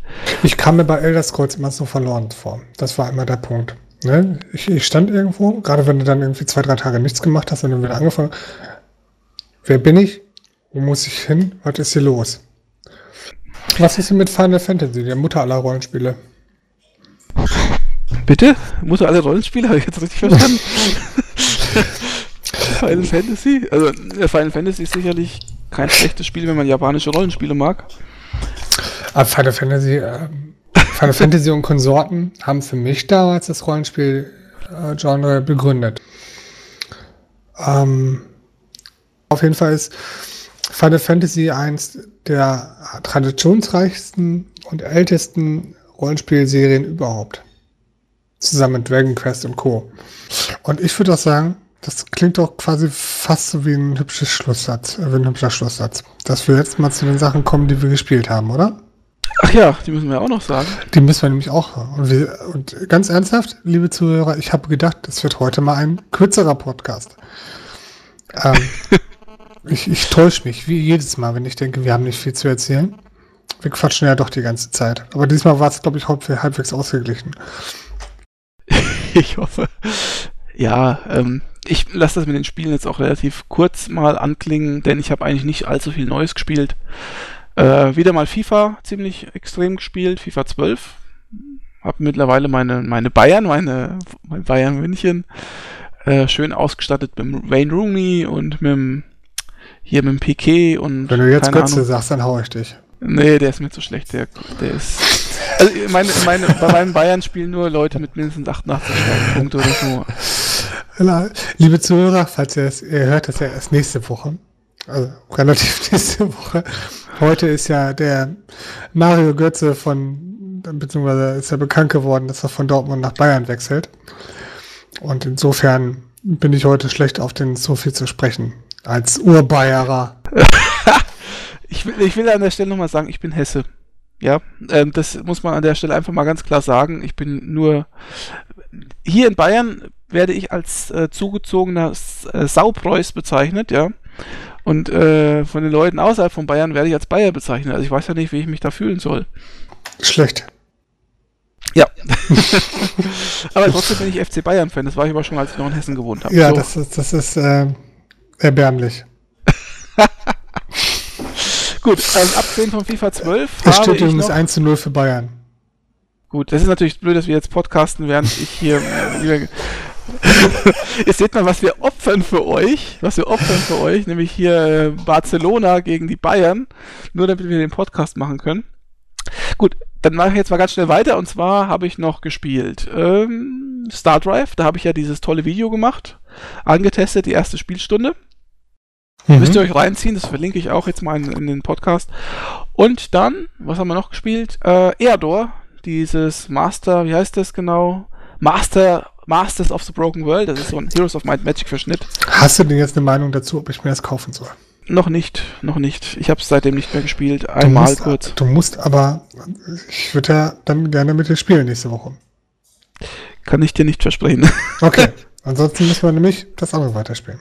Ja, machen wir es weiter, sehr weiter, ist auch nicht schlimm. Und dann das letzte Spiel, was ich noch gespielt habe, und damit bin ich auch zu Ende mit meinen Spielen, ist Sang Freud, Tales of Werewolves. Das ist so ein ganz witziger, äh, oder was heißt witziger, ganz interessanter Orks Must Die Verschnitt. Also, ja, letztlich ein Tower Defense Spiel, äh, aber mit, mit, mit 3D-Kampf. Also man spielt halt richtig äh, mit, man ist eine Figur dort, kämpft dann und muss aber auch die Fallen setzen in einen recht äh, komplexen Strategiepart. Also es ist eigentlich eine ganz coole Mischung. Und ja, das äh, kann ich empfehlen. Es kostet auch gar nicht so viel, macht auch richtig Spaß. So, das war's schon. Das ging ja schnell. Du hast aber ja. ein Spiel vergessen. Welches? Civilization 5. Ach ja, das kannst ja du jetzt erzählen. Ja, und zwar habe ich mit dem Sophie ähm, letzte Woche Montag Civilization 5 gespielt. Ähm, wir haben ja ein bisschen vereinbart, dass der Montag quasi unser Tag ist. Zumindest habe hab ich das meiner Frau so erzählt. ähm, dass wir den einen Tag einen Podcast aufnehmen und den anderen Tag. nicht, du betrügst mich. und den anderen Tag was zusammen spielen. Also den zweiwöchentlichen Rhythmus. Und da war letztes Mal Civilization 5 dran. Ähm, da hatten wir einmal versucht, das, äh, der ist sehr misslungen gewesen für mich.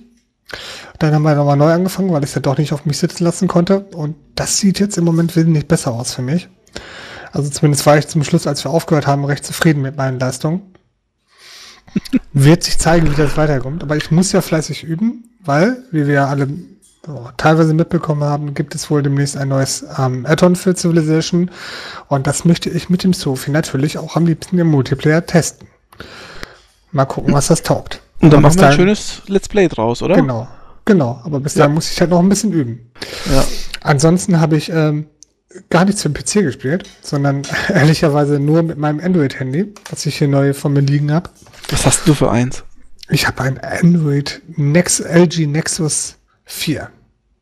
Das ist also ja geil. Das Nexus 4 von Google quasi. Ähm, das ist das Ultimate unter den Nexus-Telefonen. Das Prachtstück unter dem Herrn. Nein, ernsthaft. Wunderschönes Handy, super Preis-Leistungs-Verhältnis. Nichts im Vergleich zu dem, was das Sophie sich geholt hat, aber vom Preis-Leistungs-Verhältnis denke ich mal eine Tacken besser. Ich möchte kurz erwähnen, ich habe mir ein HTC One geholt für alle, die es noch nicht mitbekommen haben. Ja, und da ich nicht so dekadent und reich bin wie der Sophie, hat es mir nur für ein Nexus 4 gereicht.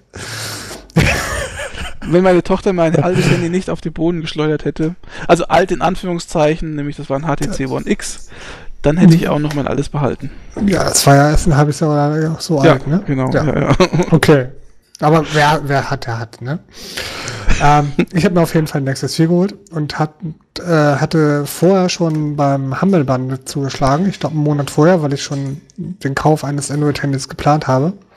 Und habe jetzt tatsächlich da auch ein bisschen gespielt. Also ein paar Sachen, die im Humble Bundle drin waren, ob das jetzt Pflanzen gegen Zombies war oder Another World als äh, Neuauflage auf ein Android. Macht das Spaß auf dem äh, Smartphone? Nee. Aber ich glaube, es hat mir damals schon keinen Spaß gemacht, weil das einfach, also ich fand Flashback wesentlich besser als Another World damals. Ich auch, ja. Gibt's ja auch den nächsten Remake, habe ich gelesen. Echt? Also, mhm. wie gesagt, Flashback fand ich wesentlich besser und wesentlich ausgereifter. Another World habe ich damals schon scheiße gefunden. Ansonsten habe ich noch ähm, ja, ein paar kleinere Spiele gespielt. Smugglers ist ein ganz witziges Spiel. Also ich habe jetzt gemerkt, dass viele Spiele auf dem Android-System halt ganz gut für zwischendurch taugen, aber nichts sind, für man sich wirklich ernsthaft mal mit einem Spiel auseinandersetzen möchte. Ich bin da aber auch für Tipps immer dankbar, wenn jemand sagt, irgendwie, oh, das Spiel ist ein totales, cooles äh, Strategie-Core-Game, das muss man haben für Android-Systeme. Bin ich da immer für Sachen offen. Na gut, dann machen wir jetzt mit dem Podcast mal Schluss an der Stelle. Es ist auch wieder lang genug geworden hier. Ja. Äh, wie immer der Aufruf, wir würden uns über Kommentare freuen. Ich hoffe, dass das äh, Thema heute äh, nicht allzu langweilig war. Wir haben ja versucht, alles Mögliche anzusprechen und sind natürlich wieder ins Plaudern gekommen, wie es halt immer so ist, aber äh, wir haben sicherlich auch noch ein paar Sachen vergessen, die hätten wir vielleicht noch mit reinpacken können, aber man kann ja nicht alles besprechen, geht ja nicht. Seht es uns nach, dass das Ganze immer sehr subjektiv gehalten ist. Eure Kommentare würden wir uns freuen. Und auch gerne, was wir vergessen haben oder was ihr ergänzt oder vielleicht auch anderer Meinung seid. Genau, und ich würde mich auf jeden Fall sehr freuen, wenn ihr so ein bisschen mal die Werbetrommel für den Podcast rührt, denn wir haben oder schlägt, wir haben nämlich, äh, ich würde mal sagen, für eine, für einen neuen Podcast keine schlechten Abrufzahlen, aber äh, das könnte natürlich noch ein bisschen mehr werden. Falls ihr also jemanden kennt, der jemanden kennt, der gerne Podcast hört, Podcasts hört, der könnte ja mal bei uns äh, ein Ohr riskieren. Ja, dann hören wir uns in zwei Wochen wieder. So ist es. Und dann mit einem Thema, das ich heute noch nicht verrate, aber wir wissen es schon, ne? ja, ich weiß es, ich weiß es. ja, wird sehr spannend. Also, bis demnächst und auf Wiedersehen. Tschüss.